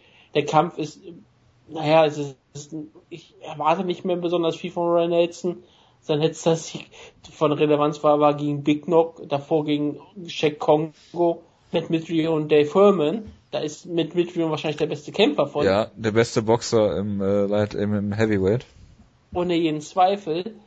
Und ja, was willst du denn dazu sagen? Ich erwarte, dass Josh Barnett eigentlich den Kampf gewinnen wird, weil Josh Barnett ist immer noch ein perfekter Kämpfer. Gleichzeitig hoffe ich aber auch, dass Josh Barnett ähm, durch einen durch einen Drogentest fällt, von dem lassen wird und dann und dann bei der Neujahrsschuss in Japan gegen Fedor nicht antreten kann. Aber das und die neue Promotion ist direkt in der Tonne. Affliction Reloaded. Äh, wenn, wenn es Fedor gegen Josh Barnett gibt, dann wird das ein riesengroßer Erfolg sein. Im Jahr 2015 in Japan. Ja. Wenn es den, ja, dann würde es dem keine Sorge, dafür würde Japan dafür würde, ja, dafür würde Japan sorgen, ne? Also da, da bleibt der mal, äh, sagen wir nicht, aber ja, ähm, Josh Barnett gegen Ron Nelson, es, es wird vielleicht ein, es könnte ein interessanter Bodenkampf werden, also wird es ein langweiliges Kickbox-Duell und ich sage, Josh Barnett gewinnt, ähm, in der zwei, äh, gewinnt, nein, er gewinnt nicht vorzeitig, es wird ein Fünf-Runden-Kampf und Josh Barnett gewinnt. Das oh, das kann Josh Barnett aber gehen, gegen Cormier sah über fünf Runden nicht so schlecht aus. Er ist ja auch eigentlich nicht mal be besonders. Also er sieht generell ähm, schlecht aus, ja, aber ja, aber ein guter jetzt, Kämpfer hat, man hat auch Kondition. Also für Heavyweights hat er gar nicht so schlechte Kondition. Und selbst Ron ist jemand, der sieht zwar nicht so aus, logischerweise, aber er hat sehr, sehr starkes Herz, wie er schon bewiesen hat. Und auch, wenn er pumpt in der zweiten, dritten Runde, macht er einfach weiter. ja, nicht so wie Frank Mir. Ja, Frank Mir bleibt irgendwann einfach stehen und atmet, wenn man nicht versucht, eine Aktion zu zeigen. Fairerweise muss man sagen, dass wenn Frank Mir atmet, das auch gegen viele Kämpfer reichen würde. Wird sie einfach umfallen, so viel Resonanzkörper wieder hinter ist. Ich weiß jetzt nicht, wie ich, wie ich diesem Preview folgen soll, ehrlich gesagt. Also, ja, ähm, ja es, große, Mir. Es, es, ist, es ist ein Heavyweight-Kampf. Ich hab, ich überlege lange, ob ich Heavyweight-Kämpfe einfach mittlerweile ignorieren soll, solange nicht Alexei Oleinik mitmacht oder es ein Titelkampf ist. Das hat dir eigentlich das ist jetzt auch so ein jetzt angetan auf einmal. Er ist doch großartig. Hat die, genau, als ja, ja, stimmt, da muss man ja erstmal. Ich hat damit einen Titelkampf verdient, ja, also bitte. Natürlich, klar. So, und er, er benutzt lauter Submissions, die nicht funktionieren sollten eigentlich. Das finde ich immer gut. So. Ähm, nee, also das ist halt, ja, es ist halt ein okayer Kampf für Japan, ja, du könntest so ein bisschen hype mit Godzilla gegen, weiß ich nicht was, sie werden es natürlich nicht tun, aber es ist halt irgendwie ein solider Heavyweight-Kampf. Beide sind unfassbar alt und ich weiß nicht, Barnett kämpft irgendwie so selten, dass ich ihn so überhaupt total schlecht einschätzen kann, aber er scheint ja noch relativ fit zu sein. Bei Ray Nelson äh, geht es immer weiter. Ich habe immer das Gefühl, es kann nicht mehr schlechter werden, aber irgendwie geht es dann doch immer noch mehr. Von daher, es würde mich jetzt auch nicht wundern, wenn er furchtbar verprügelt wird, aber es würde mich auch nicht wundern, wenn sie fünf, fünf Runden lang clinchen, furchtbar. Also, ich weiß nicht, was ich bei dem Kampf erwarten soll. Ich, ich sehe soll der Kampf, sollte der Kampf lieber im Ring stattfinden? Ja, im Glory-Ring am besten. Im Glory Ring am besten, ja. Naja, also, äh, so. ja, ja, auf jeden Fall. Also, ich sehe Barnett dann doch als klaren Favoriten, auch wenn er seit Dezember 2013 nicht mehr gekämpft hat, aber ich sehe ihn immer noch als deutlich besseren Kämpfer mittlerweile. Ähm, er sollte den ringerischen Vorteil eigentlich haben, auch wenn er auch nicht so wirklich tolle Takedowns hat, aber Ray Nelson kann eigentlich überhaupt, also Ray Nelson hat furchtbare Takedowns eigentlich. ja, in der Tat. Ähm, und im Stand sollte Barnett zumindest ein bisschen besser technisch sein. Natürlich hat Nelson die mehr Knockout-Power mit seiner wilden Hand, mit seiner wilden rechten Hand, aber die sollte er eigentlich ja, nicht treffen. Ja, aber Josh Barnett hat auch schon Pedro Hiso ausgenockt. Und Josh Barnett kann viel einstecken, von daher, ich glaube, es wird vermutlich dann Barnett per Decision in einem relativ mäßigen Kampf, sagen wir mal. Hervorragend. Co-Main Event wird auch ein mäßiger Kampf. Gegard Musashi gegen Uriah Hall. Ich tippe hier, und das ist die einzige Möglichkeit, wie dieser Kampf nicht furchtbar wird, ist ein schneller K.O. von Gegard Musashi. Und dadurch, dazu ist er durchaus in der Lage, weil ich denke, dass Uriah Hall mit ihm striken wird. Und wir wissen, Gegard Musashi ist ein durchaus guter Striker. Ich denke nicht, dass er, dass Uriah Hall in der Lage sein wird, äh, Musasi zu Boden zu nehmen. Das ist natürlich immer so die einzige Sache, wo Musasi dann, äh, außer wenn er gegen einen besseren Striker kämpft natürlich, aber das ist so die einzige Sache, wie du Musasi dann halt besiegen kannst, indem du zu Boden nimmst und dann kontrollierst. Oder halt eben submittest wie Jacare. Aber ähm, ich denke, dass äh, Musasi hier äh, locker den Kampf gewinnen wird. Also ich kann mich nur wiederholen, äh, als der Kampf gebuckt wurde, habe ich einen Tipp abgegeben, den ich jetzt einfach eins zu eins wiederholen werde. Es ist eine total merkwürdige Ansetzung, finde ich weiterhin einfach. Und äh, ich tippe einfach, dass Gerard Musashi äh, Mitte der zweiten Runde einschläft und trotzdem den Kampf per Decision gewinnt, weil Uriah Hall einfach nichts macht. Und äh, ja, Musashi, ja, per Decision, weiß ich nicht. Es ist ein merkwürdiger Kampf. Ja, der Hall träumt ja immer von großen Dingen, aber die wird Musashi einfach einfangen und ihn hier total zerstören. ich, ich, ich fühle mich immer oh. schlecht, ähm, weil wir müssen ja eigentlich über Uriah Hall immer exzessiv reden, das wollen ja die Zuhörer immer hören, deswegen Warum? kann man darüber sagen, es gab ja mal die Sache, dass er bei ähm, Ultimate Fighter als der größte neue Superstar angekündigt wurde. Größte neue Philippe Nova. Ja, er hat mal jemanden per Spinning Hook Kick ausgenockt, der dann ähm, im Krankenwagen abgetratscht werden musste. Leute haben gedacht, Alan Zeller ist tot. Und dann ja. hat er Baba McDaniel besiegt, was Jojo natürlich sehr gefreut hat. Weil alle Leute waren total gehypt. Dann hat, du mochtest Baba Jenkins nie. Baba Jenkins? Baba McDaniel. Ja. Jonas war der, der Baba, ja. der Baba Jenkins immer da äh, äh, erwähnt haben wollte, weil der in der Staffel, der Baba Jenkins war in der Staffel Wrestling Coach für irgendein Team. Und alle haben über Baba geredet und das war Baba McDaniel aber und da war der Jonas immer verwirrt, ja. weil er die Show nicht gesehen hat. Und ich habe Baba McDaniel in der Tat nicht gemocht, weil er halt einfach ein totaler Unsympath ist. Und immer alle Chancen nochmal bekommen hat in der Staffel. Ja. Erinnere mich dran. Und ja, alle waren total gehyped auf Ryan äh, Hall, alle, alle liebten ihn, dann ist er von Kevin Gastelum gestoppt worden. Davon John, zerlegt, ja. Dann von John Howard gestoppt worden. Von John Howard, das ist so die, geil, im Middleweight, John Howard, Short Notice. Ja. Ja, er hat seitdem eine großartige Karriere ähm, hingelegt mit Siegen über Der Pisser hat mich mein Santos äh, und Stallings. Serie gekostet. Scheiße da. Ja, da hat er nämlich keine Chance gehabt gegen Rafael Nadal. Und also das war halt ein war richtig Fuß. schwerer Return für dich. Ja, natürlich. Aber ja, Raya Hall ist der dafür bekannt, dass er sehr viel Spin-Kicks zeigt und äh, seine Knockout-Power ist unglaublich und er ist explosiv ohne Ende. Und er kämpft ja jetzt gegen Gerard Musashi, der dafür bekannt ist, dass er halt meistens in seinen Kämpfen einschläft und dass die Gegner nicht besonders merken und trotzdem seine Jabs reinlaufen. Und er ist halt nicht besonders, sagen wir mal also so, in den Camp schläft er eigentlich selten an, oder? Deswegen, er ist halt nicht besonders unterhaltsam und nicht besonders charismatisch. Deswegen ist er perfekt fürs japanische Publikum gemacht, dem das nicht weiter auffallen wird. Und äh, ich sag mal so, Gerard Musashi wird diesen Kampf relativ locker gewinnen. Ich hoffe, ich habe es lang genug geredet für. Nein. wer ist es eigentlich immer? Ich glaube, es ist ähm, Freakman, der immer möchte über Royal reden. Deswegen habe ich es auch versucht, über Uriah Hall zu reden und diesen Kampf und es war schon relativ anstrengend. Und genauso ähm, motiviert wie ich wird Gerard Musashi sein und wird den Kampf per der zweiten Runde per Knockout gewinnen. Aber apropos, apropos Japan. Weißt du noch, was der letzte Kampf war, den Gegard Musashi in der Saitama Super Arena gekämpft hat? In der Saitama Super Arena. Ähm, ich denke, es ist bestimmt, bestimmt ist es Jacob O'Brien. Natürlich ist es Jacob O'Brien ist das ist immer dieser Faktor. Ich habe ja damals auf Jake O'Brien getippt und ich sage immer noch, dass ich recht gehabt hätte, hätte ich Jake O'Brien für den Kampf vorbereitet und wäre eigentlich wach gewesen. Gut, gut, ich habe mal eine Frage. Seit wann gibt es in Japan Weigh-ins? Ähm, bestimmt seit die UFC mal da war.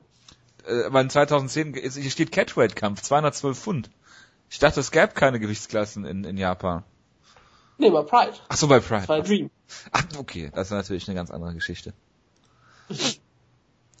Gut, bei Pride gab es nur Gewichtsklassen, wenn es um den Titel ging. Verstehe. Gut, gut, dass wir nochmal über Jacob Bryan gesprochen haben. Irish Jacob Bryan, das ist ja, ja wichtig. Natürlich, natürlich.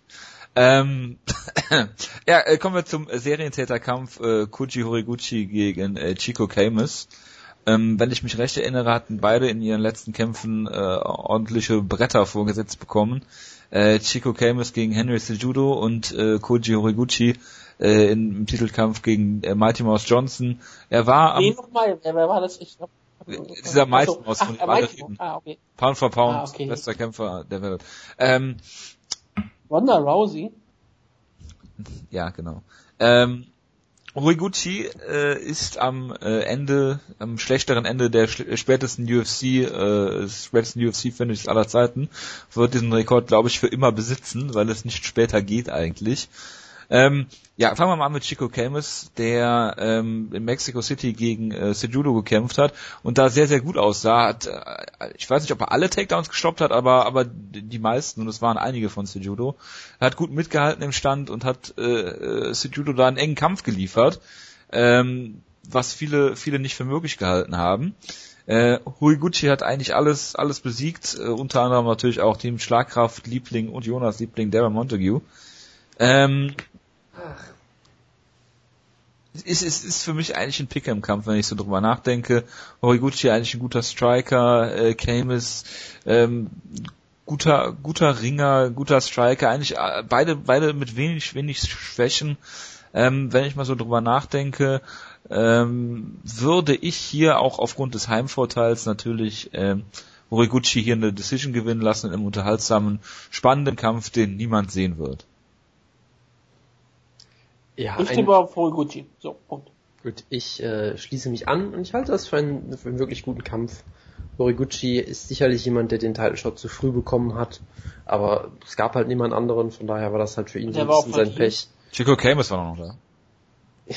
Ja, also er hat sich durchaus den Title Shot vermutlich sogar verdient, weil die Division halt sehr dünn ist. Aber er ist auf jeden Fall ein interessanter Kämpfer, hat diesen schönen Karate-Stil, ist sehr gut darin, die Distanz zu schließen und dann sofort wieder wegzuspringen, hat äh, sehr viel Knockout-Power fürs Flyweight auch und ich halte ihn immer noch für einen sehr interessanten Kämpfer auf jeden Fall. Und Chico Camus ist so jemand, der hat sich auf jeden Fall gemacht. Also das war irgendwie so jemand, den ich nie so ganz ernst genommen hat. Der halt, der war halt immer da irgendwie, aber war jetzt nie jemand, der so herausragend auf mich gewirkt hat. Ich meine, er hat halt immer meistens auch gute Kämpfe gehabt. Ja, hat dann mal ein paar Kämpfe gewonnen, hat ein paar Kämpfe verloren. Es war jetzt nie irgendwie also ich habe ihn jetzt nie gesehen und gesagt, boah, das ist ein toller Kämpfer, der, der ist, weiß ich nicht, irgendwie war halt immer da. Und dann hat er Brad Pickett besiegt, das war schon ziemlich beeindruckend und hat dann diesen ähm, sehr beeindruckenden, äh, äh, eigentlich diese beeindruckende Niederlage gegen Henry Cejudo gehabt, wo er, wie gesagt, verloren hat, aber es war, wie du schon gesagt hast, ein sehr enger Kampf, wo er sich sehr gut, sehr, sehr gut verkauft hat. Und der ist halt ein ziemlich guter Allrounder eigentlich auch. Also er hat in diesem Kampf ja durchaus seinen Ring mal gezeigt. In seinem letzten, er ist ein solider Grappler, auch wenn er vielleicht so oft seine Positionen aufgibt. Er ist ein solider Striker. Also er kann eigentlich alles ziemlich gut. Ist jetzt nirgendwo herausragend. Und ja, es ist ein cooler Kampf. Ähm, ich, ich sehe hier dann im Striking dann doch Vorteile für Horiguchi, der da erstens, glaube ich, technisch ein bisschen besser ist und auch mehr Knockout-Power hat. Und deshalb tippe ich auch darauf, dass Horiguchi den Kampf letztendlich gewinnen wird. Gut. Nächster Kampf. Ähm, das ist ja wieder mal so ein WC-Legendenkampf hier. Äh, George Roop gegen Takeya Misugaki. Bitte. Der Party Rooper, sag schon, Wutke. Nein, das würde ich, solche Wortspiele würde ich nie machen. Natürlich. Ich bin bekannt dafür, dass ich sehr ernsthaft bin. Ja, natürlich. Ach, Takeya Mitsugaki, äh, bekannt dafür, dass er super ist, wenn er ähm, verliert. Er wurde mal brutal von Tornado Dominic Cruz zerstört. Oh eine der besten Niederlagen, die ich je gesehen habe, oder eine der besten Performances eines Kämpfers, die ich je gesehen habe. Damals von Dominic Cruz, ein Zerstörer. Wahrscheinlich der beste, äh, beste Performance eines UFC-Kämpfers aller Zeiten. Könnte man vielleicht sogar sagen. Und ja, könnte man vielleicht sagen. Schon ja. relativ tragisch, ähm, dass Mitsugaki das ähm, widerfahren musste, dass er gegen so einen Kämpfer kämpfen musste, gegen so einen Orkan, Taifun, ein Erdbeben, ein schwarzes Loch. Was? War Dominic Cruz. Hast du noch irgendwelche Naturphänomene, mit denen die du mit Dominic Cruz vergleichen willst? Laues Lüftchen oder so? Nein, es, eigentlich ist er über äh, Naturphänomen. Er ist eigentlich eine göttliche Person. Man könnte ein Pantheon um ihn errichten, um ihn als Allvater. Wunke, es ist 23.01 Uhr, mach hinne. Ja, und wir reden nicht über Dominic Cruz, sondern über Misugaki gegen George Roop. Aber wenn ich die Chance habe, mit Dominic Cruz zu reden, dann muss ich die noch als Hattest du gar nicht! ja gut, den, den letzten Kampf ja gegen Aljamain Sterling verloren, das fand ich sehr tragisch. Und ähm, äh, Josh Roop ist sehr bekannt dafür, dass er ziemlich groß ist, meistens ziemlich ausgelockt wird. Ähm, er wird wahrscheinlich hier einen guten Kampf abliefern, aber ähm, ich glaube eher, dass Takeya Mitsugaki in sein Heimatland wieder auf die Siegestraße zurückkommen wird. Er hat zwei Niederlagen in Folge, das hat er ja schon seit Ewigkeiten nicht mehr, zuletzt im Jahr 2006, 2007. Deswegen sage ich, das ist lang genug her. Ich sage, Takeya Mitsugaki gewinnt einen unterhaltsamen Kampf per Decision. Jonas. Ich stimme zu. Ich sag, Group holt den Upset. Weil er wahrscheinlich in Japan sehr leicht Gewicht cutten wird, weil er nichts essen kann. Und daraufhin einfach locker 135 Pfund wiegt. Vielleicht sogar weniger wird man 130 Pfund einwiegen. Wird auch mit 130 Pfund kämpfen und nach dem Kampf umfallen und hoffentlich nicht sterben. Was eins seiner Kinder heißt, eins seiner Kinder heißt Nya Roop. Was Nya ist immer das Wort, was Katzen in Japan mal machen. Ja, ja. Also ist er auch, hat er okay. auch noch einen Vorteil. Ja. Derek heißt das äh, bestimmt auch. Äh, Kit Yamamoto kämpft man da. Oh, Alter. Gegen Matt Hodo. also das liest sich da wieder hervor. Kit Yamamoto, der ist 157 Jahre alt. Ehemalige Young Man. Legende kam ja in die UFC. Ah nee, der hatte, hatte ja noch zwei Niederlagen zwischendurch. Schade, ich dachte, er hätte eine unfassbar lange Siegesserie. Hat auch so Ikonen wie Hani Yaya, Karl Uno, Genki Sodo, äh, Viviano Fernandez besiegt. Ja, alle in Japan. ist sein Trainer Ensen Inoue. Wird ja immer besser. Äh, herrlich. Kämpft gegen äh, Matt Hober, der in seinem letzten Kampf gegen Sergio Pettis verloren hat. Und äh, gegen ja. äh, Pedro Munoz. Was der macht, weiß ich eigentlich auch nicht mehr. Der äh, ist suspendiert, ist durch einen Drogentest gefallen. Ach so, ja, schade, Jungs. Ist auch jemand auf den sehr gehabt was. Egal. Äh, ich denke, dass Kit Yamamoto hier verlieren wird. Ich denke, die UFC tut alles, um ihm irgendwie einen Sieg zu geben und es wird wieder nicht klappen. Ja, er wird wieder verlieren und äh, ja. ja, nach seinem letzten Auftritt. Ja. Ich Bitte. würde es Kit Yamamoto gönnen, wenn er den Kampf gewinnt und dann seine Karriere beendet. Was er natürlich ich nicht weiß, machen wird. Es, es weiß, er ist auch nicht mal ein sehr junger Mann, der hat noch relativ viel vor. Und ich meine, der könnte noch einen, einen Title Run bestimmt starten, keine Sorge. Irgendwann wird schon klappen mit dem japanischen Titelträger. Und warum nicht mit Kid Yamamoto? Ich meine, wenn der Kid ist, ist er noch jung und fit. Natürlich. Äh, über Hirota reden wir bitte nicht. Hirota ähm, kam ins Finale, indem er Nomomitsu Osawa und Daichi Taikihata besiegte. Hm. Mhm. Und er kämpft gegen Teruto Ishihara. Was zeichnet Ishihara aus? Er trägt nicht gerne T-Shirts, denn er trainiert bei Team Alpha Male Japan. Es gibt Team Alpha Male Japan? Ja. Und er ist einer derjenigen, die da trainieren. Ähm, er hat äh, Tatsuya Ando und Nakio Nishiura besiegt. Wiki, Wiki Nishiura hat er besiegt. Das freut mich natürlich. Das freut mich natürlich, weil dieser gute Herr Wiki auch mal Hideo Toguro besiegt hat.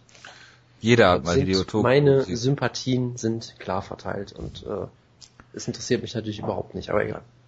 Und die Rote hat mal diese tolle Fehde gehabt mit Shinya Oki, nicht wahr? Ja. Yep. Wo es dann den Mittelfinger gab. Genau. Gibt es eigentlich eine Möglichkeit für mich jetzt den Kampf zwischen Hideo Toko und Yusuf Sadulayev zu erwähnen?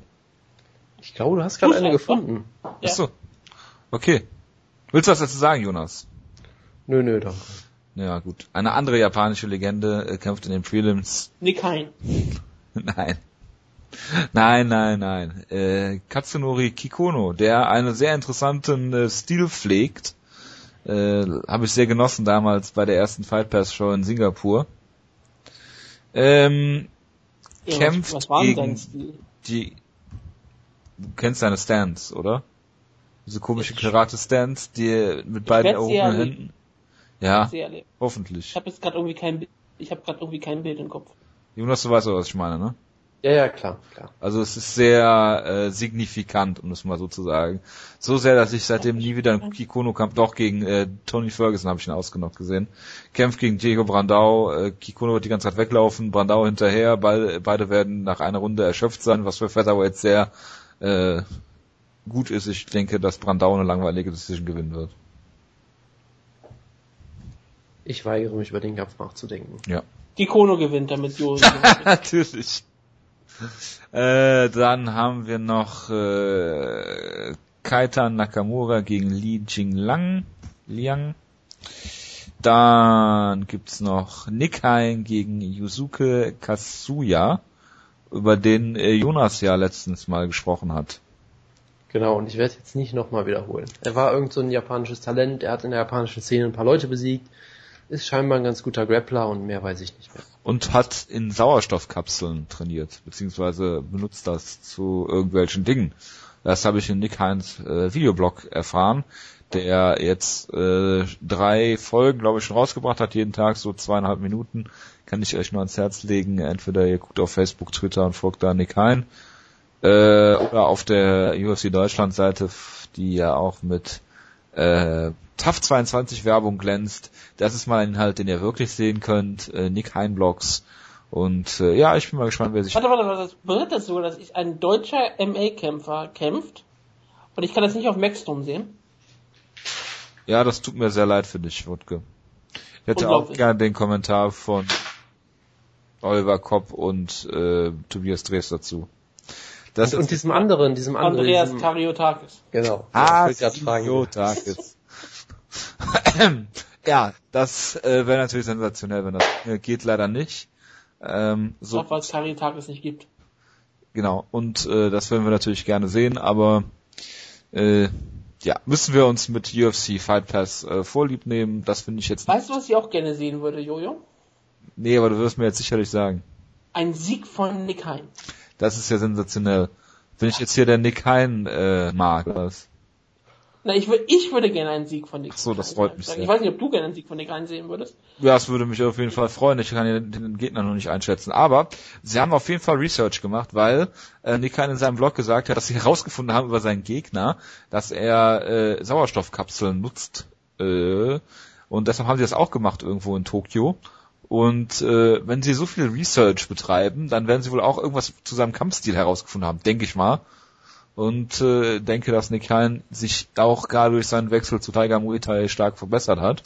Er ist er ja seit seinem, ich glaube, er war nur zwei oder drei Wochen in Deutschland und ist danach direkt wieder nach Thailand geflogen. Deswegen hatten wir auch keine Interviewgelegenheit mehr äh, mit Nick Hein, aber das werden wir vielleicht nach dem Kampf nachholen. Äh, ich habe keine Ahnung, wie er ausgeht. Ich hoffe auf Nick Hein ich, ich hoffe auch natürlich auf Nick Hein. Am Ende wird sich dann rausstellen, dass er durch einen Drogentest fällt wegen diesen komischen Sauerstoffpillen und das alles nur ein Trick von seinem das Gegner war. Pille, das ist in einer Kapsel drin. Verstehe. Ach so, ach so eine Kapsel. Ja, okay. Ja. Ich, dachte, ich dachte, er nimmt eine Kapsel mit Sauerstoff drin, war schon sehr verwirrt die ganze Zeit, was das bringt. Ja, das wäre super. Ähm, nee, also ich, ich kann den Gegner, wie gesagt, auch äh, nicht so besonders einschätzen, aber Nick Hein, der ist schon, äh, der wird das schon äh, hinkriegen irgendwie. Welche Intro-Musik eines japanischen Wrestlers wird Nick Hein bitte rauskommen? Also egal, ich, ich sag auch Nikai. Antonio Inoki. Das wäre, also wenn er damit rauskommt, wäre der größte Star überhaupt. Kein Bombardier. Also würde mich das wundern? Nein. Würde ich es erkennen? Nein. Würden die Leute doch für den Japan umbringen wollen? Ja. Aber ja, es würde mich sehr freuen. Ja, ich hoffe, DJ Tomek kommt mit raus. Er wird hoffentlich eingeladen sein und wird ihn live zum Ring rappen. Darauf hoffe ich ja immer noch. Nick Hein, ähm, ich mag ihn ja sehr gerne, sein Kampfstil ist sehr unterhaltsam. Er wird hier sein Judo rausholen und wird einen Japaner damit besiegen. Und ich sage, es wird eine wunderbare, unterhaltsame Decision für Nick Hein. Es freut mich auf jeden Fall, dass er seinen Willen gekriegt hat und in Japan jetzt kämpft. Äh, warten wir mal ab, was ja, das so sein, Seine Promo, die er bei uns ja schon geübt hat in unserem Interview, ja. war auf jeden Fall erfolgreich. Das freut uns natürlich alle sehr. Absolut. Und äh, ja, äh, Genau. Er mag das japanische Essen auch, hat er mir irgendwann mal off-camera äh, verraten. Deshalb denke ich, dass er hier keine Probleme haben wird, was Weightcard angeht. Das wäre mir immer so kompliziert vor in, in äh, Japan. Und Roy Nelson hat gesagt, sein, äh, sein Essen in Japan ist relativ leicht erklärt, er wird sich an Hotelbuffets halten. Gut. Ja, äh, können wir jetzt mal bitte aufhören, hier in den Skype-Chat 1, 2, 3, we're in the UFC zu schreiben? Nein, niemals. Gut. Das freut mich sehr. Äh, dann äh, gibt's noch zwei Kämpfe. Äh, Nayuki oh. Kokutani gegen Cajun Johnson und äh, Shinshu Ansai gegen äh, Roger äh, Zapata, was Spanisch ist und Schuh bedeutet. Gut. Das war's. Solange es nicht wirft, ist es kein Problem. Ja. Das war es auch schon in dieser Mammut-Ausgabe, so kam es mir zumindest vor. Ja, Jojo, musstest du unbedingt so lange über Dynamite reden? Ja, ich entschuldige mich in aller Form dafür. Ähm, nächste Woche sind wir zurück und reden dann über die UFC Japan Show und dann gibt's auch eine UFC Show, über die wir reden, Komi gegen Gustafsson. Äh, dann haben wir Hendricks gegen äh, Woodley im Co-Main Event, Bader gegen Evans, Sean Jordan gegen Ruslan Magomedov, Jessica Ai gegen Juliana Pena, Benavides gegen Vagautinov, äh, Jair Rodriguez, äh, Jonas Liebling Jawohl. gegen Dan Hooker, äh, Ross Namajunas gegen Angela Hill, und das sind nur so die, die Kämpfe, die ich hier gerade so kurz. Cariaso gegen äh, Sergio Pettis, äh, Derek Lewis gegen Victor Pesta, es liest sich hervorragend. Ich freue mich auf nächste Woche. Und äh, ja, habt ihr noch was zu sagen? Nein. Dann Ichi ni san hein. Ja. Äh, dann äh, noch eine schöne Woche. Wir hören uns nächste Woche wieder. Bis dann. Ciao, ciao. Ciao.